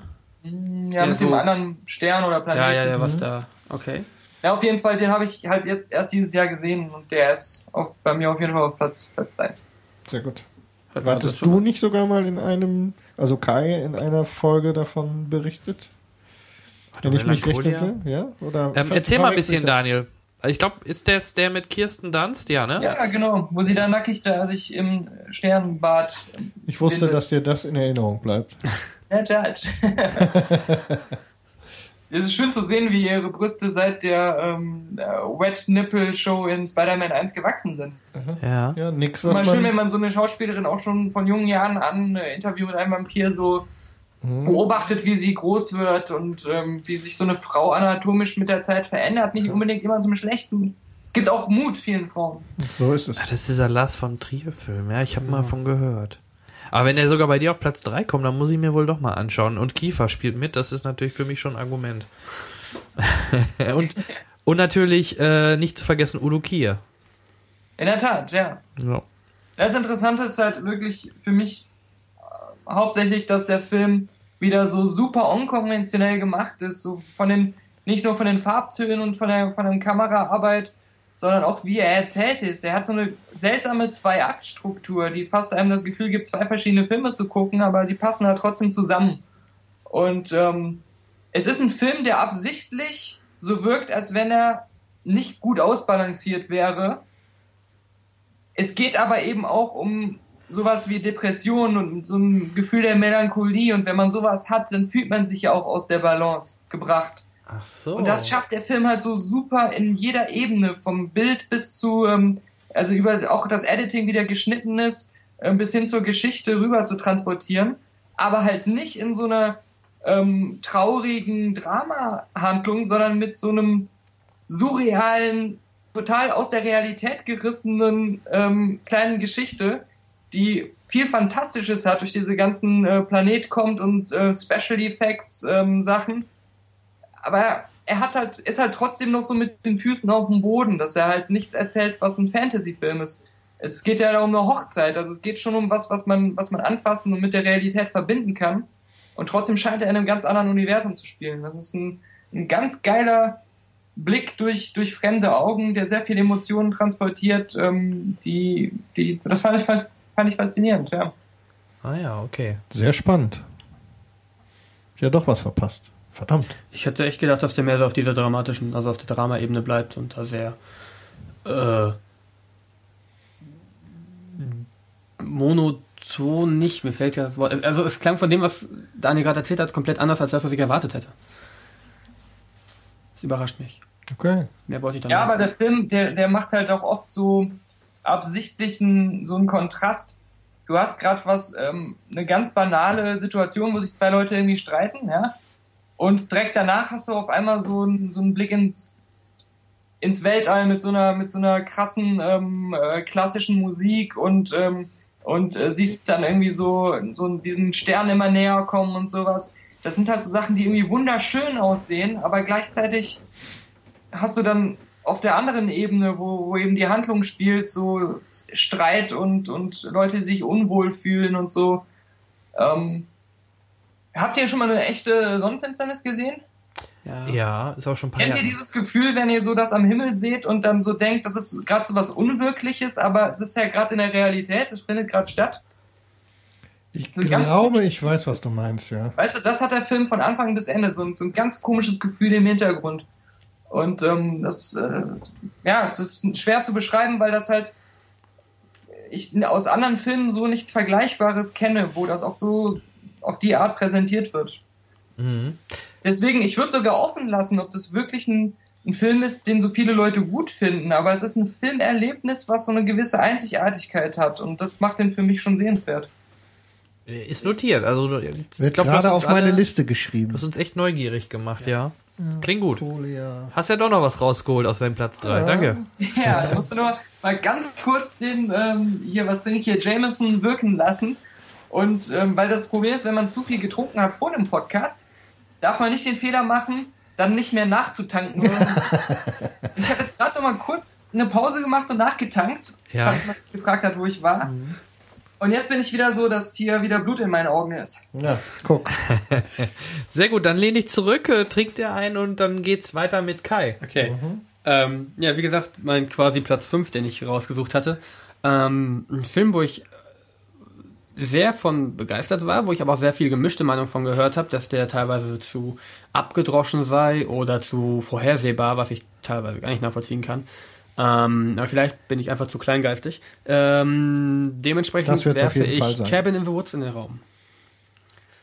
Uh, wieder so ein das Film, der auf eine- polarisiert. Ne? Auf, auf, das Der- auf Platz 2 ist schon cool. Nee, eben nicht auf Platz 2, Ja, das ist ja aber mein du Platz musst 5. ihn, aber du, also okay. Wir, Aber, ähm, du, ja. du setzt ihn aber auch wirklich auf Platz 5, weil Ja, du, ja, da, da, er, er sitzt du willst fest, ihn erwähnen. Ja, genau, es ist kein, es ist kein Ersatz für Cloud Atlas. Okay, dann habe ich das keiner falsch Weise. Nein, nein, Okay, nein, das dann, ist das hätte mich jetzt aber auch wirklich Nein, das gewundert. ist mein Platz 5.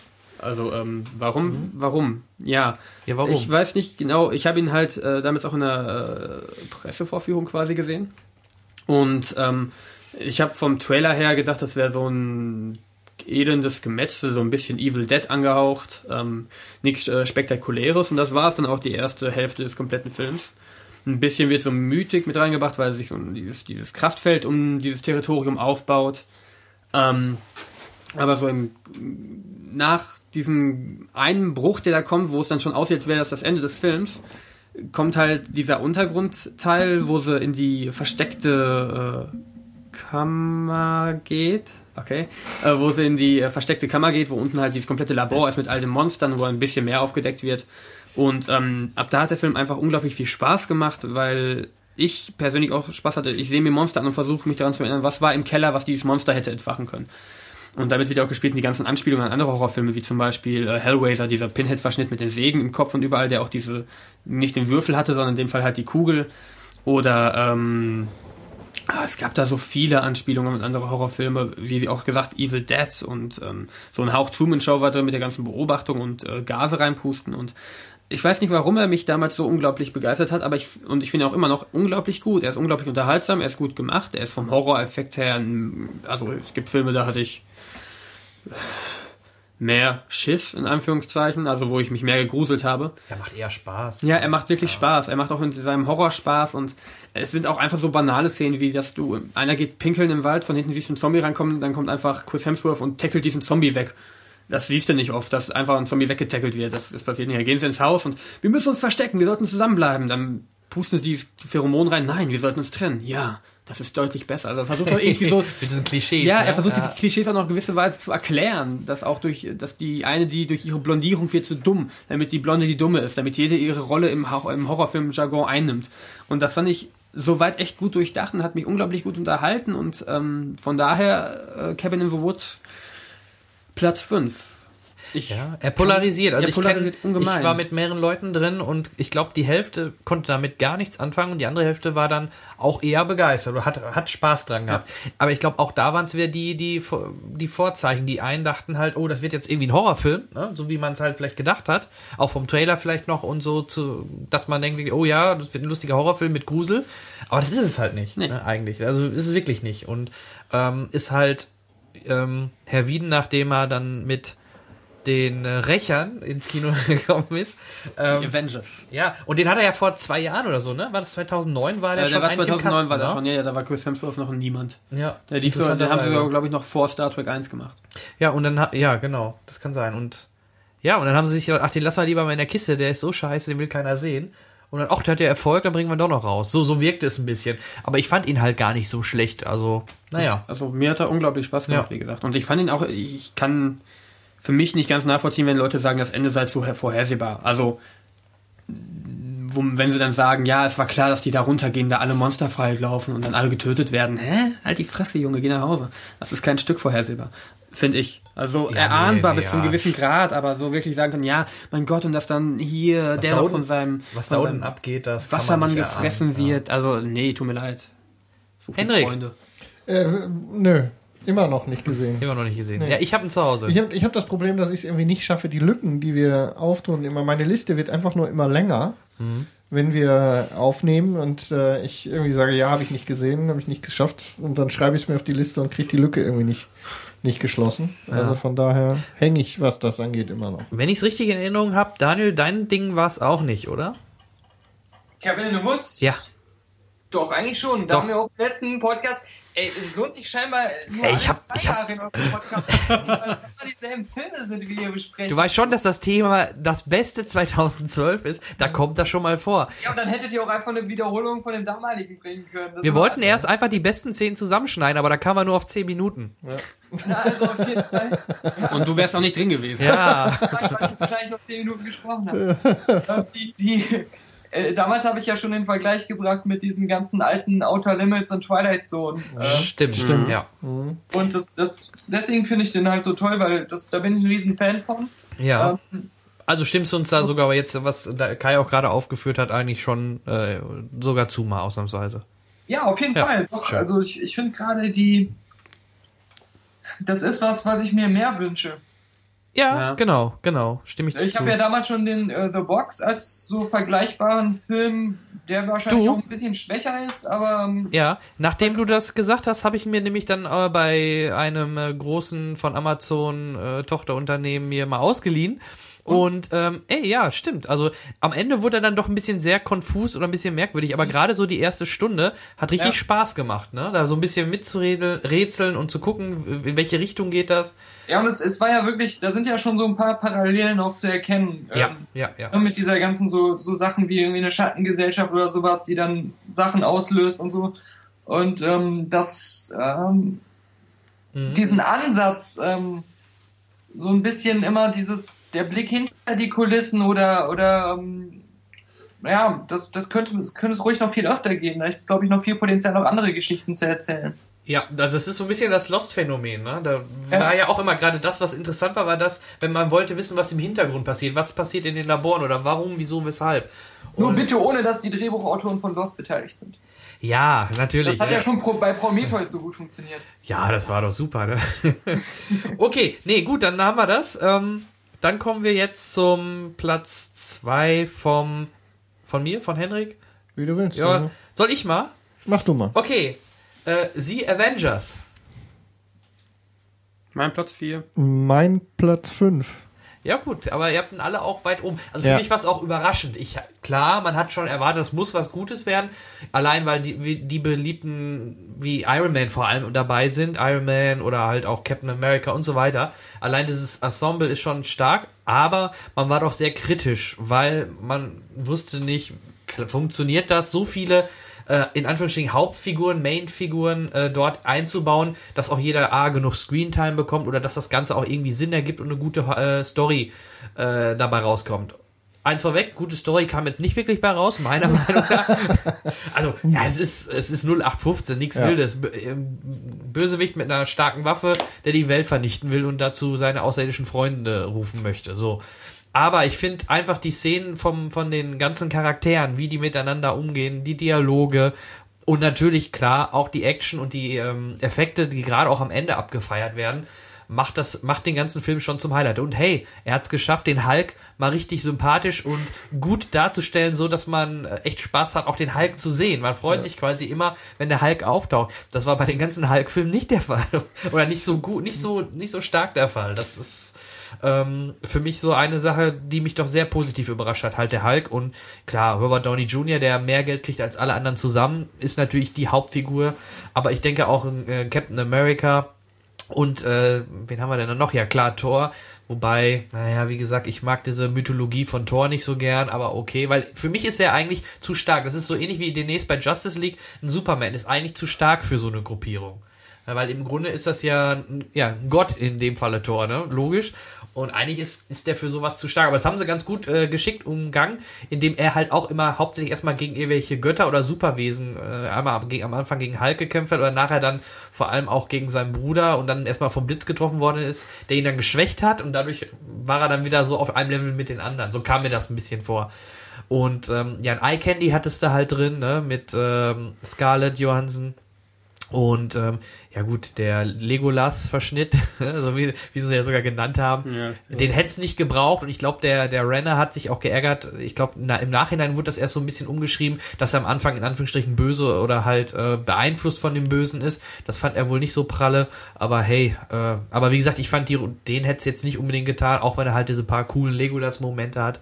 Aber in der Summe ähm, rundum tolles Actionfeuerwerk, Bombast, Popcorn-Kino hat ja auch an den Box-Office alle, naja, nicht alle, aber sehr viele Rekorde geschlagen, vor allem natürlich in den Staaten. Bei uns nicht ganz so stark, ähm, aber immerhin ähm, mein Platz zwei, weil auch, wie gesagt, er sehr überraschend positiv äh, Ich ankam. finde auch, Und der dass, Soundtrack das, ist dass geil. das für so eine Comic-Action-Geschichte einfach über alles, über den kompletten Film, Ja. das äh, so zu den ich, Top-Action-Filmen. ich mag ja auch gerade gerne tolle Kamerafahrten oder das interessiert mich auch immer stark. Da fand ich allein auch bei dieser Kampfszene, wo alle am Kämpfen waren, dieser Schwenk für die Kamera Über die Straße. von einem zum anderen, das war einfach geil geschnitten oder war halt nicht geschnitten in Anführungsstrichen und ähm, dazu dann dieser geile Score. Mir hat das auch sehr viel Spaß Ja, hat es bei mir auf Platz 5 geschafft. Ja, Bei mir auf vier. Verdient auch. Also n- war wirklich überrascht, dass der es schafft, den ganzen Screentime vernünftig einzuordnen und oh, so viel Witz noch mit drin zu haben. Also wirklich, da gab es so viele richtige Lacher, wo die Leute im Kino auch wirklich am Boden lagen. Wenn man einfach nur diese... diese, die diese lagen wirklich am Boden. Ja, nein, es gab wirklich, Stell dir mir das so vor. es gab da wirklich Boden. Leute hier in der Szene, wo, wo äh, den Hulk Tor wegschlägt. Ja, ja. Nachdem sie das riesige Vieh vom Himmel Plump, geholt haben, ja. da, da waren alle am Lachen. Und zu Ja. Recht. Also der Film ist echt unglaublich gut gemacht. Da haben sie echt was, da haben sie mit Whedon wirklich gut äh, gesetzt. Yes. Denke ich auch. Ja, und war ja ein Risiko sogar. Viele Mhm. haben ihm das nicht zugetraut. Ähm, ja, äh, Daniel? Ja, Gut. Danke. ja. ja, aber wie würdest du ihn denn einsortieren? Hat dir das gefallen oder ist das äh, Also, nichts war, für war dich? auf jeden gewesen? Fall einer, ein sehr, einer der sehr guten, besseren Popcorn-Action-Filme. Ähm, den würde ich auch weit vor Dark Knight Rises setzen, so als Superheldenfilm des Jahres. So äh, wäre der bei mir auf der Eins. In meiner Top-Filmliste jetzt nicht in der Spitze so mit drin, also nicht in der Top 10. Ähm, dafür ist er mir immer noch zu sehr, also da ist halt zu viel reingepackt. Ähm, hm, ich finde den, den Anfang so ein bisschen zieht sich, was gerade diese ganze Sache auf dem Luftschiff ähm, fand fand ich teilweise ein bisschen albern, aber ja, für so einen Film, der es jedem recht macht, fand ich den echt stark. Ja. Das ist das, was ich ähm, auch so ein Stück weit bewundere, wie er es schafft, im Gegensatz zu Dark Knight Rises zum Beispiel, nichts zu machen, was mich irgendwie richtig ärgert oder was ich richtig blöd finde. Es gibt so ein paar Sachen, die sind so, so, so ein bisschen, äh, ja, so ein bisschen flacher gehalten, ähm, nicht ganz so anspruchsvoll, aber so in der Summe ähm, macht er schon alles richtig, was normal so ein Popcorn-Film leicht falsch macht. Ähm, ja. Ich, ich zum, also mal so als konkretes Beispiel, ähm, diese Schlacht am Schluss, die findet halt gefühlt immer an derselben Ecke in, in Manhattan statt und ähm, die außerirdischen Angreifer sind halt auch eher so wie die Halo-Aliens, ähm, alle so ein bisschen ineffektiv und die empfinde ich nie so richtig als Bedrohung aber die Action sieht trotzdem geil aus, ja? Ja, da macht es die Masse, so, ne? Es ist nicht so, dass es für mich so tolle Gegner sind, aber ähm, es sind ein paar geile Action-Choreografien, coole CGI-Effekte und genau, man hat einfach viel zu sehen.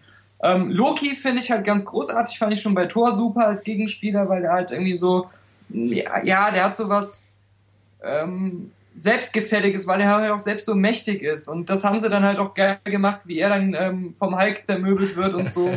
Da merkt man, da, da läuft das Drehbuch immer an, an verschiedenen Enden auf was hinaus, was befriedigend ist. Da baut sich den mhm. ganzen Film über irgendwie was auf, was dann irgendwie so gelöst wird, dass man Spaß dabei hat.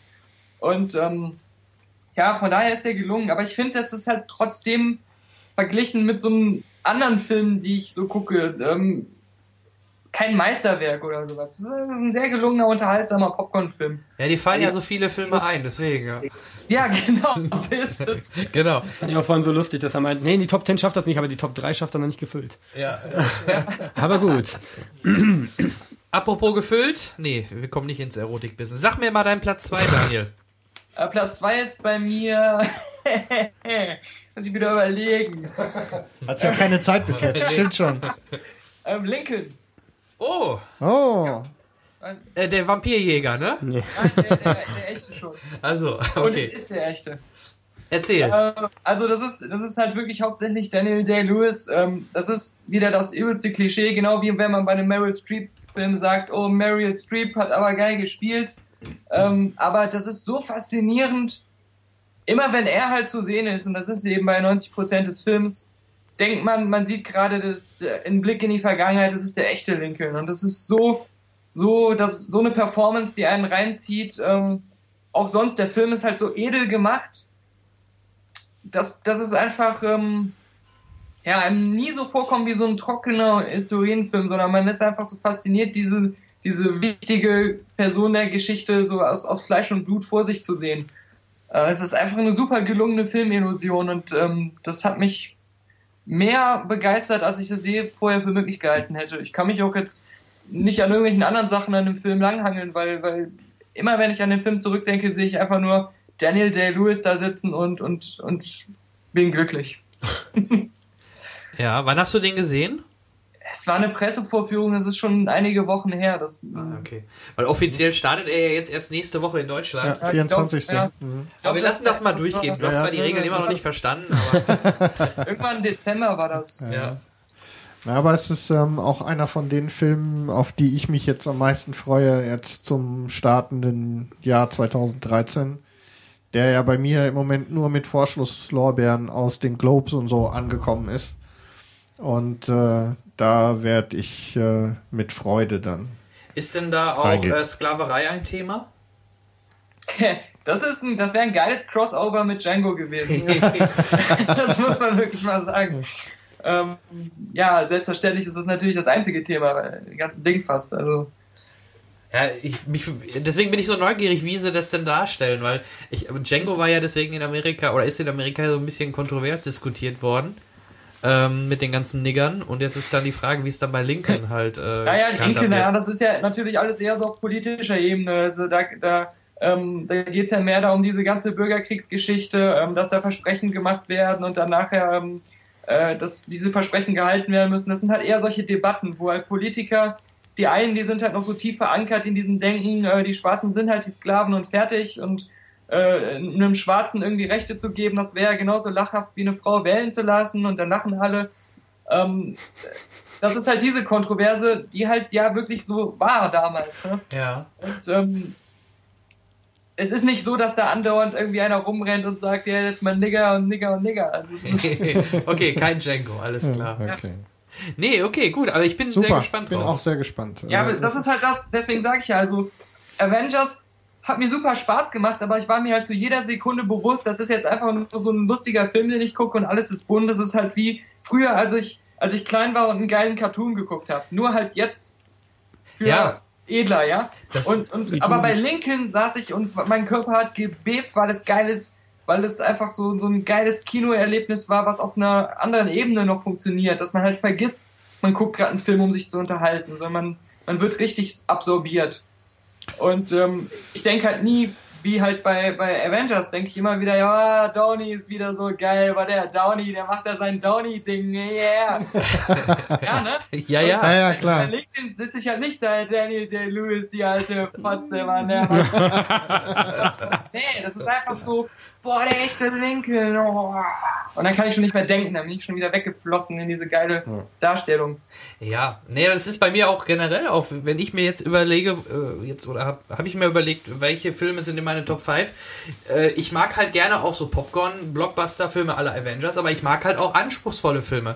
Und da muss man halt immer versuchen, dann die äh, eine gesunde Mischung rauszukriegen, weil nur solche stre strengen, ernsten Filme, historische Filme, Biodramen und so weiter, kann man sich auch nicht anschauen. Und ähm, deswegen versuche ich da halt immer eine gute Mischung rauszufinden. Äh, zu finden, ne? Also Ich, ich, ich finde auch diesen Ansatz sehr ehrlich, wenn jemand halt einfach so sagt, ähm, das, das sind meine Lieblingsfilme gewesen. Wenn da einer sagt, irgendwie, mein Lieblingsfilm aller Zeiten ist Pretty Woman, dann sage ich, cool, weil das halt echt dein Lieblingsfilm ist. Dann, dann äh, weiß ich das irgendwie äh, zu schätzen. Ähm, Ja. Mein Hauptaugenmerk bei solchen Listen ist immer dann mehr nicht, was waren so die, die Filme, die ich das Jahr über so nur am besten fand, sondern der Impact, den die auf mich hatten. Mhm. genau. Dass Ja, ich das klar. Gefühl habe, irgendwie so, das hat einen Einfluss im Nachhinein auf mich gehabt, der auch länger gewirkt hat. Und da ziehe ich dann meistens halt solche Filme vor, die reinen Unterhaltungsfilme. Ja. Aber ich kann das auch voll verstehen, wenn einer dann einen anderen Ansatz für seine Top-Liste wählt und das mehr durchmischt. Das ist, ähm, ja. Ja, es ist ja auch immer ganz schwierig, solche Listen tatsächlich zu machen. Je länger man drüber nachdenkt, für mich war es eben, ähm, das wird wahrscheinlich die Liste auch noch weiter zeigen, ähm, die Unterscheidung zu finden zwischen dem Film, der mir am besten gefallen hat und dem vermeintlich besten Film des Jahres für mich, ähm, was ja nicht unbedingt sich decken muss. Und äh, an der Stelle ist finde ich gut, wenn das äh, vor allem wir haben ja auch viel dann drüber zu reden, das ist ja der wichtige Teil. Darum geht's hier ja. Perfekte Überleitung. So bam, bam. Äh. Dein Platz 2, Henrik. Mein Platz 2 ist eben genau nicht der beste Film oder zweitbeste Film, den ich dieses Jahr gesehen habe, sondern den, auf den ich mich am meisten gefreut habe und den ich am meisten Spaß hatte, und das ist der Hobbit. Und äh, da denke ich jetzt gerade die Augen, die mich Jan, gerade Jan ist angucken. entsetzt. Wie nicht. Platz 1? Willst du Nein, verarschen? nein, nein, nein, nein, nein, Nein, nein. Bin ich nicht entsetzt. Ich war. Also da ist es mir Erzähl. wieder schwer gefallen, weil ich äh, den, diesen, mich einfach festlegen musste.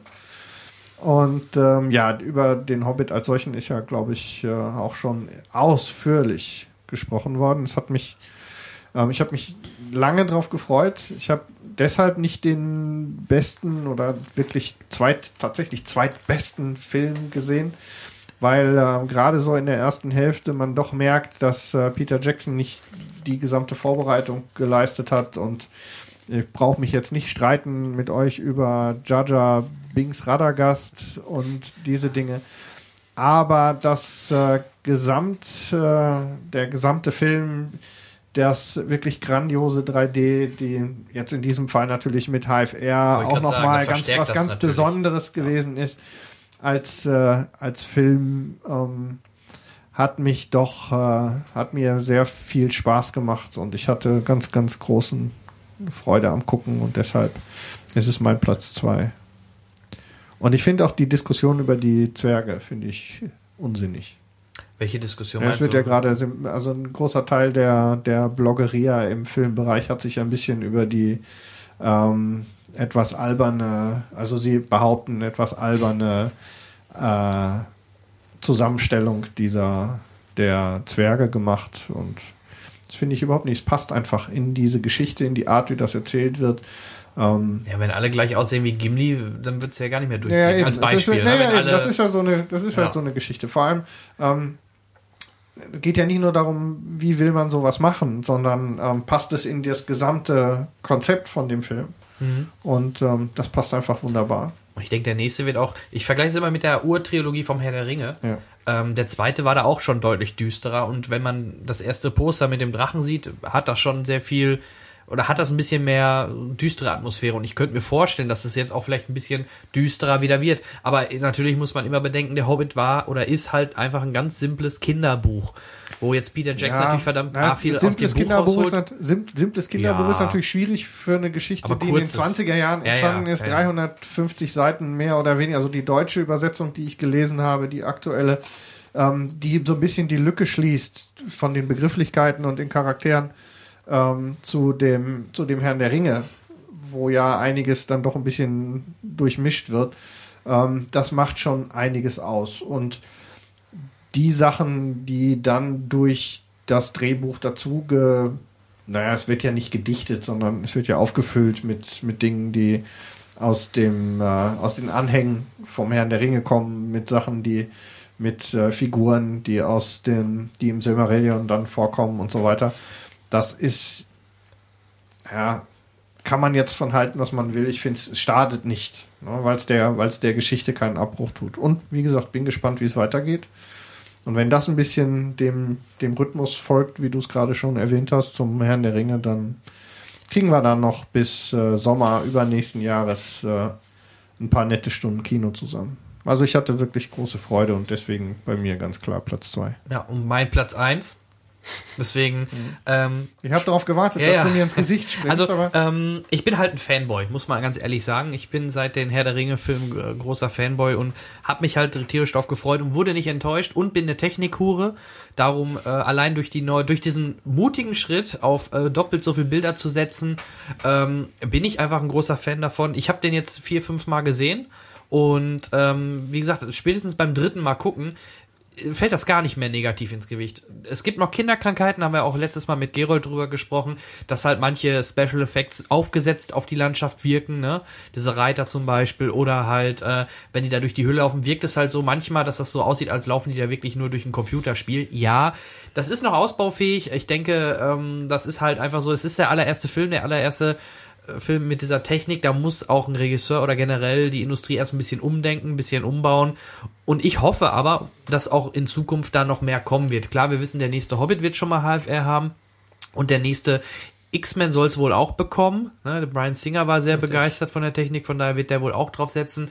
Und hey, äh, dann dürfte man auch, ich habe oft immer gehört, ja, das sieht dann halt, man sieht zu viel, man sieht eventuell sogar irgendwelche äh, Sachen, die aufgeklebt worden sind aufs Gesicht und so. Ja, mein Gott, dann dürfte man heutzutage aber auch kein Zurück in die Zukunft mehr auf Blu-ray gucken, weil auch da sieht man durch die höhere Auflösung, durch das schärfere Bild, sieht man auch eher mal Fehler oder halt Effekte als Effekte wirklich. Und ähm, ich denke, das ist, kommt mit der Zeit. Ich bin ein Freund davon. Ich habe jetzt erst am Wochenende nochmal die Herr der Ringe-Trilogie mir durchgezogen. Äh, ja, hatte, nicht weil ich Langeweile hatte, Nein. hatte andere Gründe, Hat ich musste was recherchieren. Gelegen. Nee, und ähm, da ist mir dann doch bei vielen Kameraschwenks, be be bestimmten Bewegungen, immer dieses, es ist kein Ruckeln, ihr wisst, was ich meine, das ist diese Bewegung, dieses, dieses Schattern, dieses, mhm, ja. genau, das merkt, das sieht man halt leider. Die sind aber auch sehr schlecht gealtert, finde ich, inzwischen. Mhm. Schlechter als, als ich gedacht hätte, als ich sie damals ja. gesehen habe. Es geht, also ich finde. Es ist mir ähm, vor allem beim ersten Teil aufgefallen, als wir die Cinecast Tonspur aufgenommen haben. Ja. Ähm, da ist mir äh, aufgefallen, dass, dass du recht hast, an die altern relativ schlecht, das stimmt. Aber ich habe jetzt den dritten halt jetzt heute noch gesehen. Mhm. Ähm, die Effekte wirken immer noch realistischer als beim Hobbit, muss man ehrlich sagen, weil es einfach dieses, das äh, trockenere, dieses ähm, historischere Bild hat, sag ich mal. Ich und, glaub, ich weiß, und weniger mit dem Computer gemacht worden ist. Das merkt man dem Film doch noch an. Mhm. Aber ja, er ist schlechter gealtert, also ist nicht äh, super gealtert, das stimmt. Und das hätte man auch, ja, das hätte ich auch vorher nicht gedacht. Also weil es, ja? Nee, erzähl weiter, ich dachte. Weil es, ja, ich wollte nur noch sagen, weil es halt so zeitlos wirkte früher. Ne? Man dachte, oh, das wird so ein Monumental Ben Hur, den kannst du dir in, in 50 Jahren noch angucken und es sieht immer noch. Ja, der ist ja auch aus so vielen Modellen gemacht worden. Genau, genau. Ja, das, das finde ich, das sieht man auf jeden Fall. Also zu dieser High Frame Rate Sache, was ja. ich halt so verblüffend fand, so aus, aus, aus Hobby-Filmmaker-Sicht, ähm, als halt die Spiegelreflexkameras ähm, so populär wurden zum Filmen. Ja. Da ähm, hieß es ja immer, jetzt können äh, Hobbyleute auch endlich hier ähm, diesen Filmlook für wenig Geld haben. Und Ja. ähm, da war halt der Hit, das alles nicht mit 30, nicht mit 25, sondern mit 24 Frames zu machen, weil äh, da war so nach dem Motto, je weniger Frames, äh, desto kinoartiger wirkt das. Ja, bescheuert. Und, und dann Ja. kommt Peter Jackson und sagt so, hey, ich, ich lasse das wieder so aussehen wie eure alten TV-Kameras früher. Dieses, dieses super Live-Bild, was halt wie so eine Live-Sportübertragung Ja, so wie so eine BBC-Dokumentation. ja, und das ist das, was so Hobbyfilmleute schon seit Ewigkeiten hatten, aber nicht haben wollten, weil es nicht wie im Kino aussah. Ja. Da ist der Ansatz aber auch, glaube ich, ein bisschen anderer. Aber du hast schon recht. Also da sind ein paar Ja. Entwicklungen im Gange, die. Äh, Also Die- mein, da mein müssen wir noch gucken, halt wo das hingeht. auch, ich, ich sehe schon, wo die Vorteile davon sind, aber auf der anderen Seite ähm, ist, ist das eben, ich finde auch vieles wirkt dadurch irgendwie billiger. Also so, gerade so Stunts. Wenn du, wenn du selbst einen, einen Stunt nachmachst bei dir zu Hause, hast du immer das Gefühl, irgendwie bewege ich mich viel zu schnell. Das sieht dann irgendwie nicht so cool aus. Das stimmt, ja, ja, klar. Habe ich jedes Das- Mal. das ging mir halt bei, bei Herr der Ringe mit High Frame Rate eigentlich auch so, dass, dass ich das Gefühl hatte, irgendwie, das wirkt jetzt ein bisschen wieder mehr amateurhafter.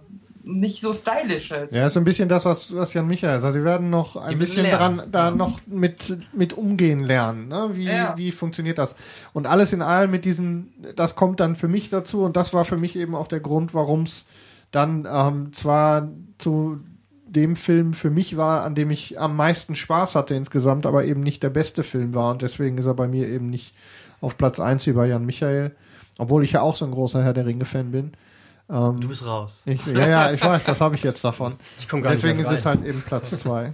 Nein, ist ja auch okay. Also ich bin mal auf deinen Platz 1 gespannt und Das ist ähm, relativ eindeutig, glaube ich. Das kann man raten, wenn man. Ja, ich will's noch nicht wahrhaben, aber erstmal, ich, ich bin gespannt, was du sagst. Also, wie gesagt, das war mein Platz eins. Ähm, da haben wir jetzt eh so viel drüber gesprochen. Ich will vielleicht nur noch mal auch noch mal den, weil der ist nicht mehr in meine Liste reinge... Der ist auf Platz 6 gelandet, der auch wirklich gut ist. Und wenn wir gerade bei Technik sind, Technikhuren, Life of Pi, wenn wir beim englischen Originaltitel bleiben, da fand ich halt auch die Technik, die der Engli verwendet hat mit... Ähm, hast du ihn gesehen, Daniel? Nope. Das ist interessant, weil er wechselt wirklich auch mit den Formaten während des Films. ne? Du hast ein, normalerweise ein 16, du hast ein 16 zu 9 Breitbandbild, ganz normal. Und äh, bei einigen Szenen geht er dann auf CinemaScope rüber und ähm, Effekte, diese 3D-Effekte, die dann kommen, die springen dann halt über das Schwarze.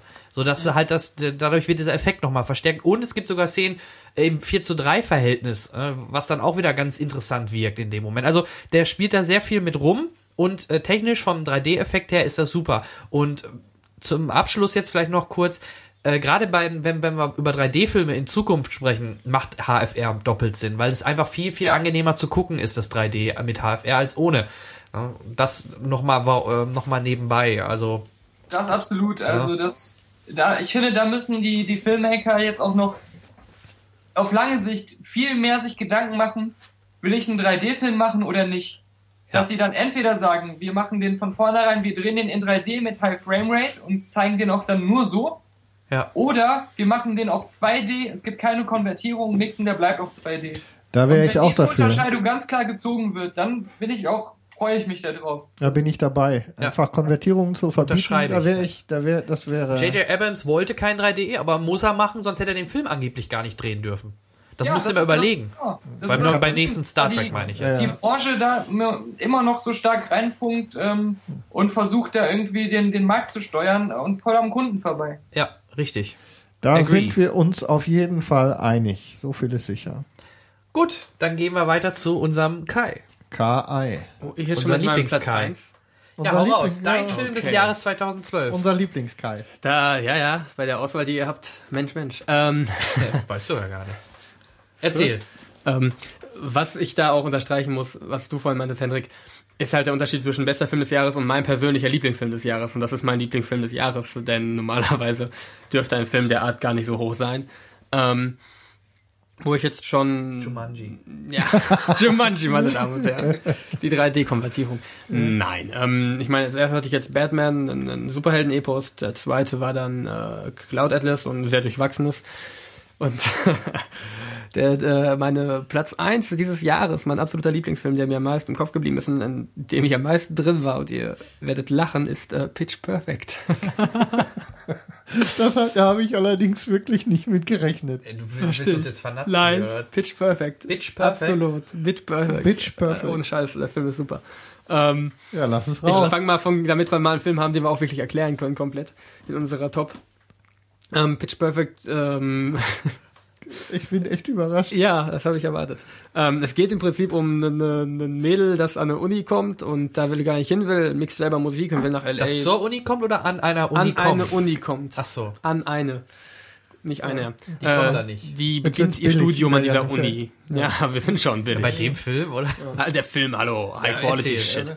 Ähm, auf jeden Fall, sie will lieber nach LA Musik zusammen mixen, bla bla. Und der Vater sagt, nein, du machst ein Studium und du machst jetzt ein Jahr die Studium und wenn du bis dahin immer noch sagst, ich will nicht hier bleiben, ähm, dann bezahlt ihr den Umzug und Hälfte beim Umzug und sie tritt dann, weil sie als Kompromiss in eine Gruppe eintreten muss, eine A Cappella Band, eine A Cappella Band bei. Und ähm, diese A Cappella Band ist relativ schwer vorbelastet, dadurch, dass sie im Finale des vergangenen Jahres ähm, der A Cappella Bands äh, während des Liedes einfach mal ähm, statt zu singen eine komplett das Publikum vorgekotzt hat. Und ähm, ja, dann mussten sie halt ihren Ruf wieder aufbauen und dann gibt's natürlich Reibereien und hier und dort und überall eine kleine Liebesgeschichte. Und es ist so ein total öder, Prinzip ein amerikanischer Teenie-Liebes-Schnulzenfilm. Sein Platz 1. Mein Platz eins. Ja, das ist das Interessante. Total öder Schniedi. Ähm, Ich bin echt, ich bin perfekt überrascht. Das freut mich. Wa wa warum ist dieser Film so positiv bei mir angekommen? Äh, Vergesst Batman, vergesst Avengers. Jetzt kommt Pitch Perfect. Ja, ohne Scheiß, also so abgesehen geil. davon, dass dieser, so geil. dass dieser Film so unglaublich stumpfen und blöden Humor hat, ja, dass da einfach einer steht, Mund aufmacht, dann kommt ein Strahl an Kotze raus und es werden alle angekotzt und irgendeine Szene, es gibt da eine Asiatin bei, die redet immer ganz leise und dann gibt, muss immer so, "Äh, bitte was? Was ist denn letztes Jahr passiert? Und immer solche Sachen. Am Ende fällt es in die Kotzlach rein, macht dann Kotzengel drin und total, der Film ist einfach, der Film ist irgendwie so, Geht doch nichts über ordentliche Special Ja. Effects. Special Effects gibt's da gar nicht. Hunderte von Euros im Puff. Ja, das, Das ist nicht gut so. bezahlt. Äh, und der Film ist einfach so stumpf und davon ab, dass ich A Cappella echt gut finde und das echt mag. Es ist, Ja, ja. es ist irgendwie die komplette Mischung. Vollkotzen. ja, nach Möglichkeit schon. Ich habe, glaube ich, noch ein Album von den Prinzen A Cappella. Wolltest du es haben? Habe ich. Ach, hast du. Habe ich, keine Sorge. Ähm, Oh, geil. und der Film hat auch im kompletten der Belegschaft, äh, die nicht in der Projektion arbeitet, komplett eingeschlagen. Alle lieben diesen Film. Ich kenne keinen außer Kinobelegschaft. Das ist die, Projektion das ist die Popcorn-Liga. Immer- Alle nur ich nicht. Ja, Ja. Versauen richtig. wir, jetzt versauen wir es uns gerade mit, mit, mit dem Kinopersonal. Tja, es gibt keinen aus dem Personal, der sagt, der in dem Film war und sagt, der Film ist kacke oder nicht mal ansatzweise geil. Es sagen alle super Film und alle waren auch mehrmals drin oder gar nicht drin und ja, oder gar nicht drin. gar ja, nicht. ja, aber die gar nicht drin waren, sagen inzwischen auch, ich will da rein und das sind du, Jan. Ach so, oder Das, das, sind du. Ja, verstehe. Ne? Äh, Einmal umdenken. Und ähm, ja, also es ist tatsächlich, weil ich bin mir komplett bewusst, dass es nur so ein US-Teenie-Film-Dreck ist wie Girls Club oder sowas. Es ist im Prinzip total peinlich, den auf Platz einzusetzen, aber der ist mir unglaublich positiv im Kopf hängen geblieben. Ich habe immer noch Spaß, ich war jetzt siebenmal drin und werde noch ein paar Mal reingehen, weil ich diesen Film Das ist einfach so absolut unwahrscheinlich. geil finde. Der Wie Film lange ist geht, so, äh, okay, der geht nicht so der lange. geht nicht lang, das sind 93, 95 Minuten, irgendwas in dem Rahmen. Oh Gott. Ähm, der Film hat aber auch tatsächlich so viele Überraschungen, Szenen, mit denen du nicht rechnest, äh, relativ durchwachsene Charaktere, die dann auch nicht allzu platt sind. Und ähm, gut, von Handlungstwists muss man jetzt nicht reden. Das lassen wir mal Am raus. Ende waren alle tot. so komplex ist es dann doch nicht. Ähm, relativ vorhersehbar. Aber selbst das wird im Film thema- thematisiert, dass Filme zu he- vorhersehbar sind. Dass am Ende der Junge das Mädel kriegt und die doch die Meisterschaft gewinnen. Dann gewinnen sie die Meisterschaft und der Junge kriegt das Mädel. Ähm, solche Sachen. Sie sagen aber auch, dass äh, auch völlig neu. die Tatsache, Art, dass ne, Darth Geschichte. Vader, der Vater von Luke ist, nicht äh, überraschend ist. Komplett vorhersehbar. Behauptet dieser Film. Spielt James Earl Jones mit. Nein, leider nicht. Oh Gott. Ähm, mein Platz 1, Pitch Perfect, zu Recht. Und ähm, Wenn es der für dich ist, auf jeden Fall zurecht. also, Glückwunsch. Das ist der beste und- Platz, als ich je gehört habe. Das ist auf jeden Fall werden wir damit kein in anderer den, Podcast in den, mithalten in den können. Hitlisten. ich werde ihn, auch, ich 2012. werd ihn auch für die Tonspur vorschlagen nächstes ja, Mal. Kannst Ja, du mach gerne mal. machen. ne? Kannst du gerne machen. Ich dachte, das ist eine Tonspur hier. Ich bin die ganze Zeit irritiert. Das ist so ein lustiges Format, wo ihr so ein, so Live-Kommentar einsprecht. Genau. Mhm. Geil, wieder was, was ich im Movie Deathmatch klauen kann. Jetzt haben wir es auf Band, dass du es clownst. Ja, Nein, dürftet ihr sogar machen, haben wir kein Problem. Ja, wir haben es ja auch nicht erfunden. Nee, wer war's? Die Schweizer. Ja, genau. Oh Mann. Daniel, hast, du, Wer- den- hast du den Film gesehen? Weil wir haben ihn jetzt nicht gesehen, außer Nee. Kai. Nee, habe ich nicht, aber wo ich Das A überrascht Cappella gehört habe, ähm, ich, da, ich habe ja eben am Anfang schon gesagt, dass ich auch Silver Linings Playbook gesehen habe. Ja. Und den fand ich eigentlich auch ganz, so ganz gut. Und da, also gerade so der Anfang hat, mich, hat mir sehr gefallen. Nur dann ist das passiert. Das passiert mir leider viel zu oft. Er ist eingeschlafen. Nein, nein, also ich zähle mal kurz ein paar Filme auf. About a Boy, Little Miss Sunshine. Das war's schon, mir fällt mir gerade nicht ein, aber ich habe noch ein paar andere Beispiele. Ja, Ja. Die laufen irgendwie alle darauf hinaus, dass am Schluss die ganzen Problemfamilien und Problemkinder entweder zusammen tanzen oder singen. Also hier auch, weiß Ja. nicht, äh, ich glaube bei, bei The Kids Are Alright ist es auch so ein bisschen, nicht, nicht ganz so krass, weil das Ende dann nochmal weitergeht, aber ähm, diese ganzen so entweder Independent oder möchte gerne Independent Drama-Komödien. Ja, laufen immer auf diese Scheiße, alle tanzen und singen zusammen und dann werden dadurch irgendwelche Probleme gelöst oder irgendwelche äh, äh, Banden wieder, wieder ge, ge, geschmiedet. Ähm, Napoleon Dynamite, super Film, aber da ist das auch so. Da tanzt er am Ende auf einer großen Bühne und irgendwie ist dann Happy End. Ich, ich weiß, ich, woher kommt das? das? Das fuckt mich inzwischen echt ab. Das hat mir den ganzen Silver Linings-Film kaputt gemacht. Fällt dir nichts ein? Ist das so die, die ultimative Lösung auf diese Art von Geschichte? Augenscheinlich. Oh, ja, scheint Gerade bei wohl diesen so. Familiendrama-Dingern. Denen ja, ist wahrscheinlich irgendwie ein Problem, eine Metapher für Friede, Freude, Eierkuchen ähm, optisch aufzubereiten, offensichtlich. Ich finde es halt echt grausam, dass es immer, also immer wenn, wenn ich schon merke, okay, jetzt gleich kommt wieder eine große Bühne und da tanzen oder singen die zusammen, äh, da, da geht mir echt schon immer, geht mir beide Eier flöten. Ähm, Wenn trotzdem wir wieder bei ist Jamie Foxx wären. ist das ein Film, nee, eher, eher ähm, James Bond, Casino Royale. Ja, oder so. Das ist äh, die, ähm, äh, wo, wo Bradley Cooper einfach wieder die alte Formel aus Tropic Thunder befolgt hat, you never go full retard. Und wieder so, ein, so einen halbbeschränkten zu spielen, hat ihm wieder eine Academy Award Nomination eingebracht, was, was wirklich so das, die geheime Formel ist, um nominiert zu werden. Ja? Einfach so einen halbbehinderten spielen. Ähm, das ist auch so was, was ich mir bei dem Film gedacht habe auch Robert De Niro, alle in dem Film, spielen irgendwie ziemlich gut so, dass es so, wie es der Film verlangt, aber bei keinem denke ich mir, das ist ein Oscar wert. Die, gerade Robert De Niro, den könnte ich jetzt nicht unterscheiden von dem Robert De Niro, der in den Fokker-Filmen drin ist, ja. Das ist einfach die übliche Robert De Niro-Sache.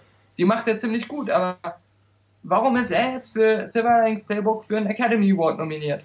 Das sind dann so andere Sachen, die mir dann durch den Kopf schießen, die mir den Film dann so ein bisschen vermiest haben, sag ich mal. Mhm. Um das mal so einzuschieben. Ich Ja, weiß nicht, kein ich bin Problem. so drauf gekommen. Ähm, äh, Pitch Perfect, Pitch Perfect, alle, alle tanzen am Ende. Na, Das war der, das war der, Wir gucken der ihn uns mal an und dann gucken wir mal, was Ja, Kai so muss, toll auf, ich muss das auf jeden Fall. Äh, ich werde das noch. Wir werden, wir Es werden an der. Stelle, wir werden an der Stelle werden wir dann einen, einen speziellen Rückblick nächste Folge machen. Ja, okay, ich bin dabei. Gut, da wir nicht mehr so viel Zeit haben, Daniel, dein Platz 1. Platz 1 ist ähm, ein Film, den es auch schon vorher gab, der ist sogar schon mehrmals erschienen. Einmal auf dem Festival, dann ist er irgendwie wieder verschwunden und so. Ähm, den ich aber auch dieses Jahr erst gesehen habe. Äh, The Tree of Life. Hey, juhu! Habt ihr bestimmt schon zehnmal besprochen, deswegen. Ich bin gerade gar nicht. Ich überlegen. muss Ich glaube, besprochen haben wir noch nicht. Nee, mal. noch wir gar haben, nicht. wir haben darüber noch gar nicht gesprochen, glaube ich. Möchtest, möchtest du uns kurz mindest, zumindest mitteilen, worum es geht? ja, ähm, Oder unseren Hörern, selbstverständlich. Ja, also Im weitesten Sinne ist es ein Film, der auch wieder so von sehr viel so auf den ersten Blick Banalen handelt. Man, man sieht dort eine Familie, die ein paar Schicksalsschläge, also einen großen Schicksalsschlag erleidet, dass da einer von den Söhnen stirbt. Ähm, man sieht die Kinder so ein bisschen aufwachsen, ähm, die Eltern, wie sie sich mit der Zeit entwickeln, aber alles so in so einer normalen, kleinen, etwas ländlichen Vorstadt in Amerika, so diese typischen riesigen Häuser, die aus billigem Holz gebaut sind und so. Ähm, und es passiert eigentlich handlungsmäßig nicht viel. Man sieht einfach nur so chronologisch so, wie sich diese Familie entwickelt. Und dann driftet es immer mehr in so ein bisschen, ähm, ein bisschen mehr so was Spirituelles ab. So eine, so eine, so eine es geht so in so eine jenseitsartige Welt, wo dann alles so sein, sein Ende findet und seinen Abschluss. Aber die weite Sicht auf den Film ist eigentlich, wo steht das Leben einer ganz normalen Familie mit, mit ganz normalen Kleinfamilienproblemen, ähm, äh, Problemen, wo so eine, so eine so viele Spannungen und so drin sind, die für die einzelnen Personen großes Drama sind. Wo steht das alles aus dem Alltag im Kontext des ganzen Universums? Sind in dem Film immer mal wieder so, so Montagen drin, wo wir ähm, Rückblick haben auf die Zeit, in der es die Dinosaurier noch gab, wo dann einfach mal man so sieht, ähm, Interaktion zwischen unterschiedlichen Dinosauriern ähm, wie die so die, die Welt erkundet haben und miteinander umgehen. Dann sieht man, wie die aussterben. Man sieht vorher quasi auch immer mal wieder so Ansätze von der Entstehung des Universums und so. Immer mit solchen sehr, sehr kunstvollen ähm, ähm Bildmontagen, die auch wieder an das Ende von Space Odyssey erinnern. Ähm, und, und der Film, auch die Art, wie er gedreht ist, hat halt immer so dieses, dieses leicht verklärte, ähm, dieses diese, dieser, dieser, dieses, das trifft eine spirituelle Blickweise auf eine wissenschaftliche. Und wie ist das in einen Kontext miteinander zu bringen? Das ist wieder genau wie Melancholia, ein Film, da kannst du keine Handlung nacherzählen, du kannst halt nur versuchen zu beschreiben, was hat das für Reaktionen in dir ausgelöst. Mhm. Terence Malick hat den halt ähm, mit hauptsächlich Steadicam-Aufnahmen verwirklicht, wo man auch richtig das Gefühl hat, die Kamera schwebt die ganze Zeit den Leuten hinterher. Ähm, es sind sehr viele Jump Cuts drin, ähm, wo, wo man sieht, da spielen irgendwie Kinder im Garten, dann passiert irgendwas und dann, das ist aber zwei Stunden später passiert und das, äh, die, die, der Schnitt springt dann sofort dahin. Der Bildausschnitt verändert sich eigentlich nicht groß, aber man hat also einen kurzen Zeitsprung und solche Sachen. Das ist, das ist so ein Gefühl wie, man erinnert sich an Sachen, die in der Vergangenheit liegen, aber weil das schon so weit zurückliegt, erinnert man sich nur noch so an die Schlüsselmomente. Und die werden einfach so aneinandergereiht. Und ähm, dieses, die Erinnerung von, von Leuten aus dem ganz normalen Leben, das so als Erinnerung auch serviert zu bekommen, das ist, ähm, ist da auch in, in, in Bildern einfach sehr faszinierend transportiert. Und als ich dann das Making-of gesehen habe, habe ich mir den Film danach nochmal angeguckt und den wieder komplett anders gesehen. Weil die praktische Art, wie an, den, an diesen ganzen Stoff reingegangen wurde, ist auch wieder anders als es normal bei dem Film ist. Es gab zum Beispiel kein Drehbuch im klassischen Sinne, sondern es gab eine große Mappe, die voll war mit irgendwelchen Bildern, die eine Stimmung ausdrücken oder irgendwelchen anderen Arten von Impressionen, die halt eine jeweilige Szene darstellen. Und teilweise saßen die Schauspieler, die in, in der Stadt, die man dort sieht, die halt dort rekonstruiert wurde, tatsächlich gelebt haben während der Dreharbeiten. Die saßen teilweise den ganzen Tag am Set und haben halt einfach vor sich hin äh, ihre, ihre Rollen gelebt. Und äh, Terence Malick hat dann immer so gesagt, okay, jetzt ist ein guter Moment und hat sich die Kamera geschnappt oder hat seinem Cinematographer Bescheid gesagt und die sind dann losgelaufen, haben einfach drauf losgefilmt. Immer wenn sie halt gerade dachten, jetzt ist die Atmosphäre da, die, die in dieser Szene ausgedrückt werden soll. Und auch später beim, beim Schnitt wurde nicht einer chronologischen Geschichte gefolgt, sondern sie haben halt die aus diesem ganzen riesigen Material an Stimmungen, die sie hatten, haben sie versucht, die Bilder so aneinander zu reihen, dass so die eine kleine Geschichte in, entsteht. Die halt mehr in, in Emotionen und in, in einem Gefühl einer Erinnerung zu folgen ähm, ähm, erwacht. Die, die Spezialeffekte, wo ich immer dachte, die kommen aus dem Computer, ähm, die Entstehung des Universums und, und der ganze Kram, ist auch hauptsächlich, abgesehen von den Dinosauriern, das sind praktische Effekte, die wurden im Chemielabor gemacht. Das sind alles chemische Reaktionen, die aber so faszinierend und, und toll gefilmt aussehen, dass man meint, das kann nicht echt sein. Das, das muss irgendwie ähm, am Computer geschaffen worden sein. Und ähm, deswegen da auch wieder, das ist kein Film, wo man sagt, das Drehbuch hat mich geflasht oder irgendwie so ähm, Schauspieler XY war so herausragend, sondern das ist einfach wieder so ein einzigartiges Filmerlebnis, was ich so noch nicht kannte und was mich deswegen ähm, beeinflusst hat. Und das, äh, sowas hat kein anderer Film, den ich dieses Jahr gesehen habe, in der Form geschafft. Ja, klingt super spannend. Also ähm, ich habe gerade mal so ein bisschen drüber gelesen, während ich dir sehr ähm, interessiert zugehört habe und wundere mich ein bisschen, dass das äh, war ja jetzt wie gesagt nicht aus dem letzten, aus dem vergangenen Jahr, sondern schon aus dem Jahr davor, aber ist äh, an mir vorbeigelaufen, obwohl ich normalerweise zumindest äh, Filme, in denen Sean Penn mitspielt, erstmal äh, ins Radar nehme, ne? um zu gucken, was wohl dahinter ähm, sich verbirgt. Und Sean Penn hasst diesen Film. Ja, ist das so? Ähm, es ist nämlich tatsächlich so, dass er fast gar nichts sagt. Ähm, seine ganzen Dialogstellen, die es mal gab, ähm, sind ähm, nicht im Film gelandet. Ähm, nur so ein paar, ein, ein, ein, ein zwei Satz Telefonat und vielleicht so ein paar Monologstellen, okay. die sehr zerrissen sind. Und er sagt, es gab mal so eine Art Drehbuch, was halt ausformuliert war. Und das war das Beste, was er je gelesen hat. Deswegen hat er dem Film zugesagt. Und das ist, davon ist dann halt nichts mehr übrig geblieben später, wegen dieser ganzen Herangehensweise an den Film. Und deswegen war er halt ziemlich angepisst, weil er halt mit dem aktuellen Film, so wie er jetzt ist, ähm, das hat er in einem Interview gesagt, nicht mehr so viel anfangen kann. Okay. Ähm, und sich lieber den Film gewünscht hätte, den er damals gelesen hat. Dann äh, wird, muss man das, muss ich das wohl auch mal verifizieren. Das ist halt auch echt cool. Der Film ist ähm, komplett oder ich denke mal fast komplett. Ich glaube, sie übertreiben da ein bisschen. Ich kann mir nicht vorstellen, dass es ganz komplett ohne Beleuchtung auskam. Ähm, aber er soll angeblich nur mit ähm, Naturlicht gedreht worden sein. Sie haben sich dann natürlich am Set überlegt, ähm, äh, wie sie die, die Tapeten in dem Haus so machen, dass die nicht zu stark reflektieren, aber trotzdem so ein bisschen mehr das Licht, was durchs Fenster kommt, mhm. in den Raum bringen und solche Sachen. Ähm, kann das sein? Das klingt alles so ein bisschen, als gerät so ein Film dann schnell so ein bisschen in die Gefahr, das Opfer seines eigenen Anspruchs zu werden. So diese Filmkunst, ähm, der versucht, das halt so besonders zu machen, dass es deshalb ein bisschen, äh, naja, zumindest also schwank, ich, ich, ins Wanken gerät. Ich sag halt, der, der Effekt, den das hat, ähm, dieses, diese, dieser besondere Look und das, das besondere Feeling, was entsteht, ähm, der kommt halt nur so zustande. Und sie haben es einfach komplett ohne Kompromisse durchgezogen. Okay. So was Besonderes zu erschaffen. Und deswegen kann ich auch Leute verstehen, die den Film, die damit nichts anfangen können. Ähm, ich glaube, das ist halt wieder eins dieser Dinge. Entweder du bist schon in den ersten fünf Minuten total begeistert oder du weißt nach fünf Minuten, du kannst ihn eigentlich ausmachen. Okay. Ich glaube, es gab auch relativ viele, die nicht so viel mit dem Film anfangen konnten, wenn ich mich richtig erinnere. Ähm, der hat auch eine relativ lange, lange Laufzeit, meine ich. Kann ich, gucke jetzt gerade mal, ich sehe es gerade nicht.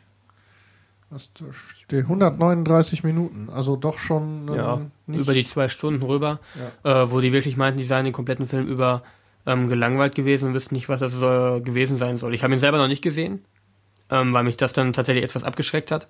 Aber jetzt kommt ja so viel unglaublich Gutes und Positives von deiner Seite.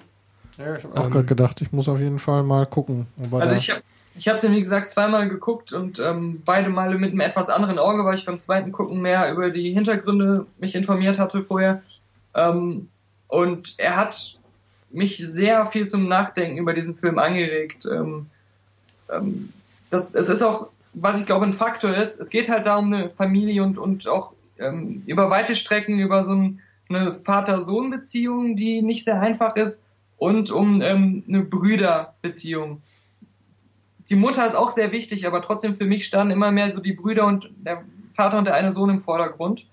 Ähm, aber wie gesagt, dadurch, dass es nicht so eine, so eine auserzählte Geschichte ist, sondern mehr eine Geschichte, die sich aus verblassenden Erinnerungen zusammensetzt, da ich auch einen Bruder habe und, und auch in so einer ähm, ähm, lange halt mit meiner Familie so ähm, aufgewachsen bin und jetzt nicht so äh, nur bei der Mutter oder so gelebt habe, es, es war halt eine ähnliche Familienkonstellation, habe ich das Gefühl gehabt, dass dieser Ansatz, dass es alles so wie Erinnerungen wirkt, zwar inhaltlich nicht das wiedergegeben hat, was meiner Vergangenheit entspricht, aber die Emotionen und die Stimmung, die in den Szenen steckt, die haben mich an eigene Erinnerungen erinnert.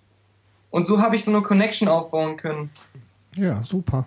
Ich glaube, ich glaub, man, mu man muss ein bisschen so eine Verknüpfung zu diesen Stimmungen schon mitbringen, dass man vielleicht ähm, ähm, ein, ein, paar Sachen in sich trägt, die da ähm, so, so, so von den Emotionen anknüpfen können.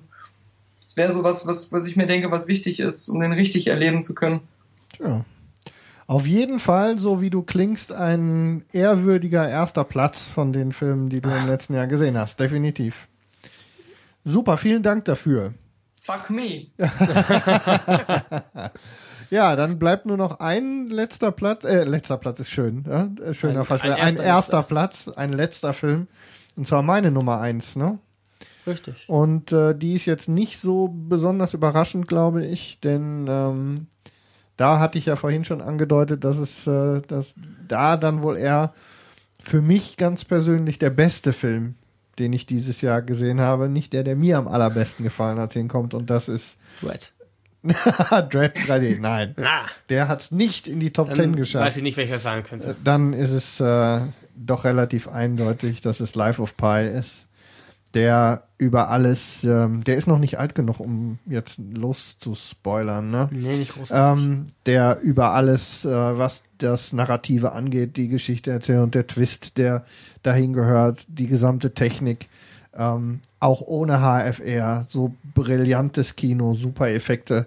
Ähm, die, es ist ja kein Geheimnis, dass der größte Teil der ähm, Aufnahmen mit dem bengalischen Tiger aus dem, aus dem Computer sind und ähm, so perfekte Animationen wie da hat man, glaube ich, über so lange Strecken in so einem Film ähm, noch nicht gesehen und ich glaube, alles in allem ist das definitiv, also aus meiner Sicht, der beste Film des letzten Jahres, absolut.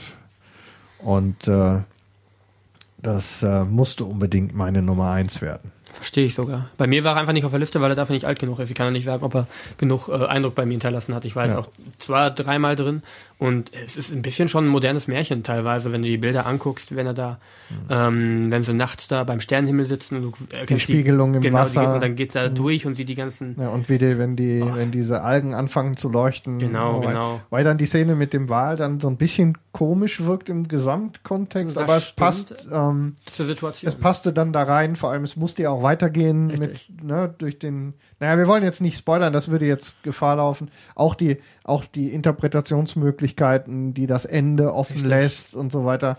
Es hat einfach über die gesamte Strecke von ja nun doch auch ähm, weit über zwei Stunden ähm, einfach das, das komplexeste, best zusammenpassendste Bild ergeben. Und deshalb, wie gesagt, meines Erachtens nach der beste Film des letzten Jahres. Ja. Kann ich nachvollziehen. Ähm, hattest du dich schon geäußert dazu, Daniel, zu Life of Pi? Habe ich leider noch nicht gesehen. Also habe ich mir fest vorgenommen, aber ähm, als ich jetzt mal wieder Zeit hatte, öfter ins Kino zu gehen, hatten dann erstmal äh, Hobbit, äh, Django und ähm, Mhm. ja, Pressevorführungen, Flight und, und Lincoln, so den Ja. Vortritt. Ja, verständlich. also Äh, definitiv wirklich. feier. Also ich bin auch, ich mag irgendwie einfach total, äh, konnte selbst mit Brokeback ziemlich viel anfangen. Ist okay, lass es raus. Ja, Ich ja. habe den mit einem guten Freund zusammen gesehen. Ich war nicht alleine. Ich, ver- ich, ich verstehe. Ah, Damit der an, eine auf den anderen aufpasst, Mhm. dass, dass er nicht irgendwie masturbiert wird heimlich. Okay.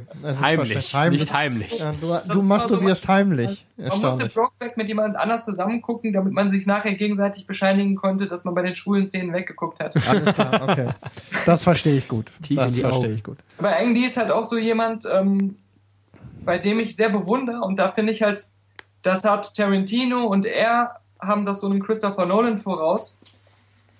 Die können halt Filme machen, die sehr unterschiedlich wirken und auch einfach ganz andere Settings haben, aber trotzdem so die Filmmaker, die sie sind, immer repräsentieren. Und man hat Ja. immer so das Gefühl, okay, da stecken jetzt wieder Parallelen drin, die ihn einfach ausmachen zu anderen Filmen. Genau. Und ähm, deswegen mag ich auch gerade so, dass Tarantino jetzt mit seinen letzten drei Filmen, so, so Kill Bill ähm, 1 und 2, ähm, äh, Bastards und ähm, Django, so ein bisschen farbenfroher geworden ist und so noch mehr aus so einer Palette schöpft, ähm, die, die seine Filme, seine älteren Filme dann auch aufwerten, weil man dann, wenn man die dann wieder sieht, so, so eine gewisse Abwechslung halt hat und ihn dann mehr zu schätzen weiß. Man hat dann nicht mehr so das Gefühl, er wiederholt sich selbst. Ja, das Und ähm, das ist bei, bei Nolan, finde ich, wurde das letzt halt bei Rising ähm, auf die Spitze getrieben, dass er sich irgendwie so nur noch seine eigenen Mechanismen wiederholt und versucht, nochmal cleverer zu sein und sich dann irgendwie totläuft. Ja, da ist äh, ein bisschen was dran. Also vor allem für mich ist Ang Lee ein neben neben so Leuten wie Spielberg zum Beispiel einer von denen, die am, am konsistentesten, immer mit hoher Qualität einfach immer wieder ihr Ding abliefern. Ne? Ähm, wobei ich feststellen musste, je länger ich drüber nachgedacht habe, so von, von verschiedenen, so vom Rhythmus her und so weiter, hat mich, ähm, hat mich äh, Schiffbruch mit Tiger ein bisschen so an einen, einen großen Teil von Tiger and Dragon erinnert. So. Ja, absolut. Ne? Ähm, also das könnte ich schon vom, vom Trailer, war das mein erster Gedanke auch. So ein bisschen das Spiel mit diesen wechselnden, mit diesen wechselnden Farbenschwerpunkten an verschiedenen äh, äh, Orten innerhalb des Films und so weiter, das passte, ging schon so in die Richtung. Aber du hast schon recht, das ist schon großes Kino, was die Kollegen so können. Ja, für den Fall, dass äh, unseren Hörern jetzt auffällt, dass es in den letzten fünf Minuten deutlich ruhiger geworden ist. Und niveauvoll. Und das Niveau stark gestiegen ist, liegt daran, dass äh, Jan Michael sich vor fünf Minuten ähm, entmaterialisiert hat. Der musste leider plötzlich aufbrechen. Engel auf dem Boden machen. Ey, nichts gegen den Film, ja. Nein, Machen Dark Knight wieder, aber nicht den. Er hatte, da wir dann ähm, ein bisschen später angefangen haben und wir uns für eine, für ihn vor allem aus persönlichen Gründen ähm, den, das Ende für 19 Uhr gelegt hatten, äh, musste er äh, leider schon gehen und wir wollten dich eben in deiner Beschreibung von deinem Film nicht äh, unterbrechen, Daniel. Deswegen, Zu Recht. Ja, selbstverständlich. Ja, auf jeden Fall. Da ich, schon, da, ich schon, beim Reden teilweise nicht mehr wusste, was ich gerade erzähle. Es wäre noch schwerer geworden, wenn ich wieder den Anschluss bin. Ja, siehst ah. du, wir sind ja dann doch höflich. Richtig. Ich bin jetzt nämlich schon wieder in dieser besoffenen Phase, dass man selbst denkt, man wäre wieder klar im Kopf und könnte ja. sich artikulieren, mhm. es aber nicht so ist. Ja. Also, tu mir einen Gefallen, setz dich nicht ins Auto und hol Nachschub. Ich sitze gerade im Auto. Verdammt. Okay.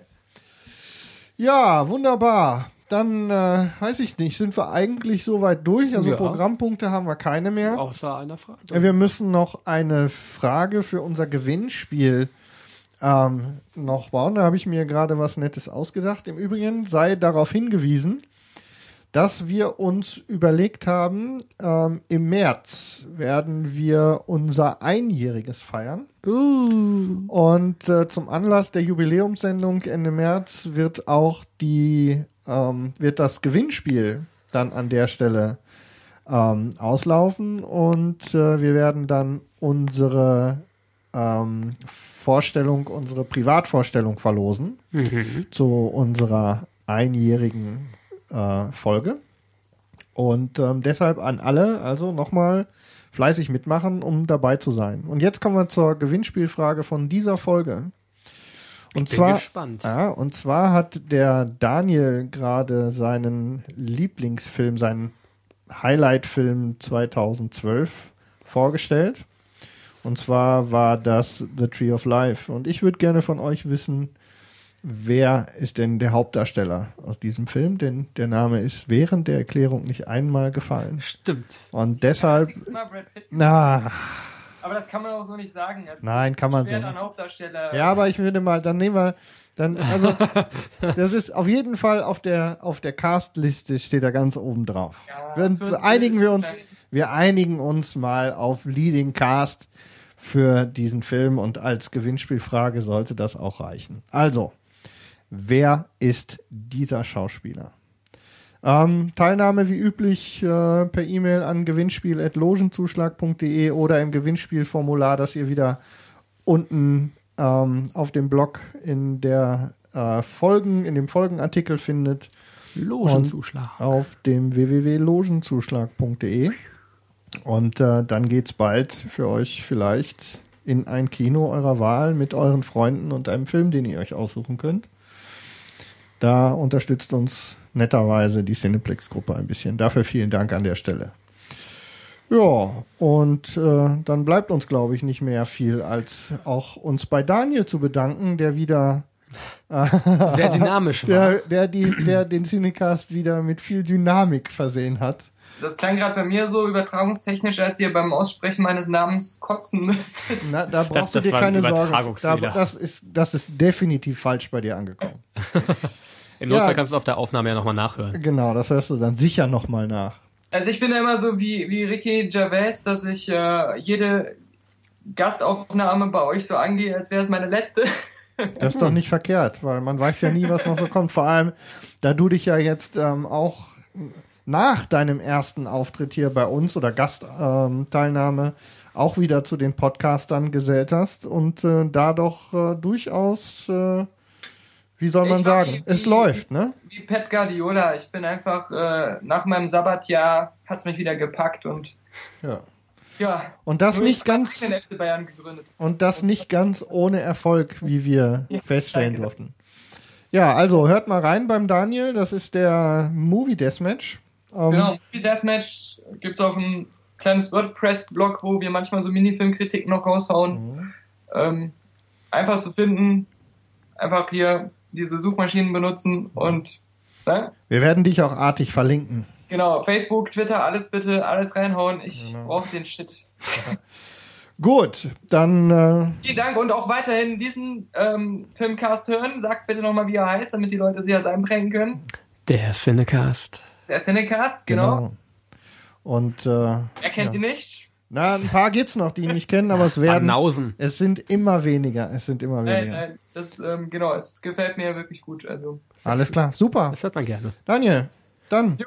vielen Dank für deine Zeit und äh, bis zum nächsten Mal. Bis zum nächsten Mal, würde ich sagen. Bis zum nächsten Mal. Hau rein. Hi, Bis dann.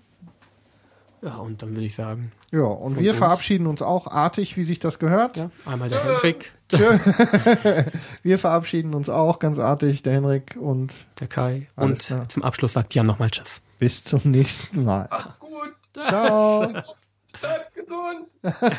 du auch. Tschüss. Ich werde immer leiser. Leiser, leiser.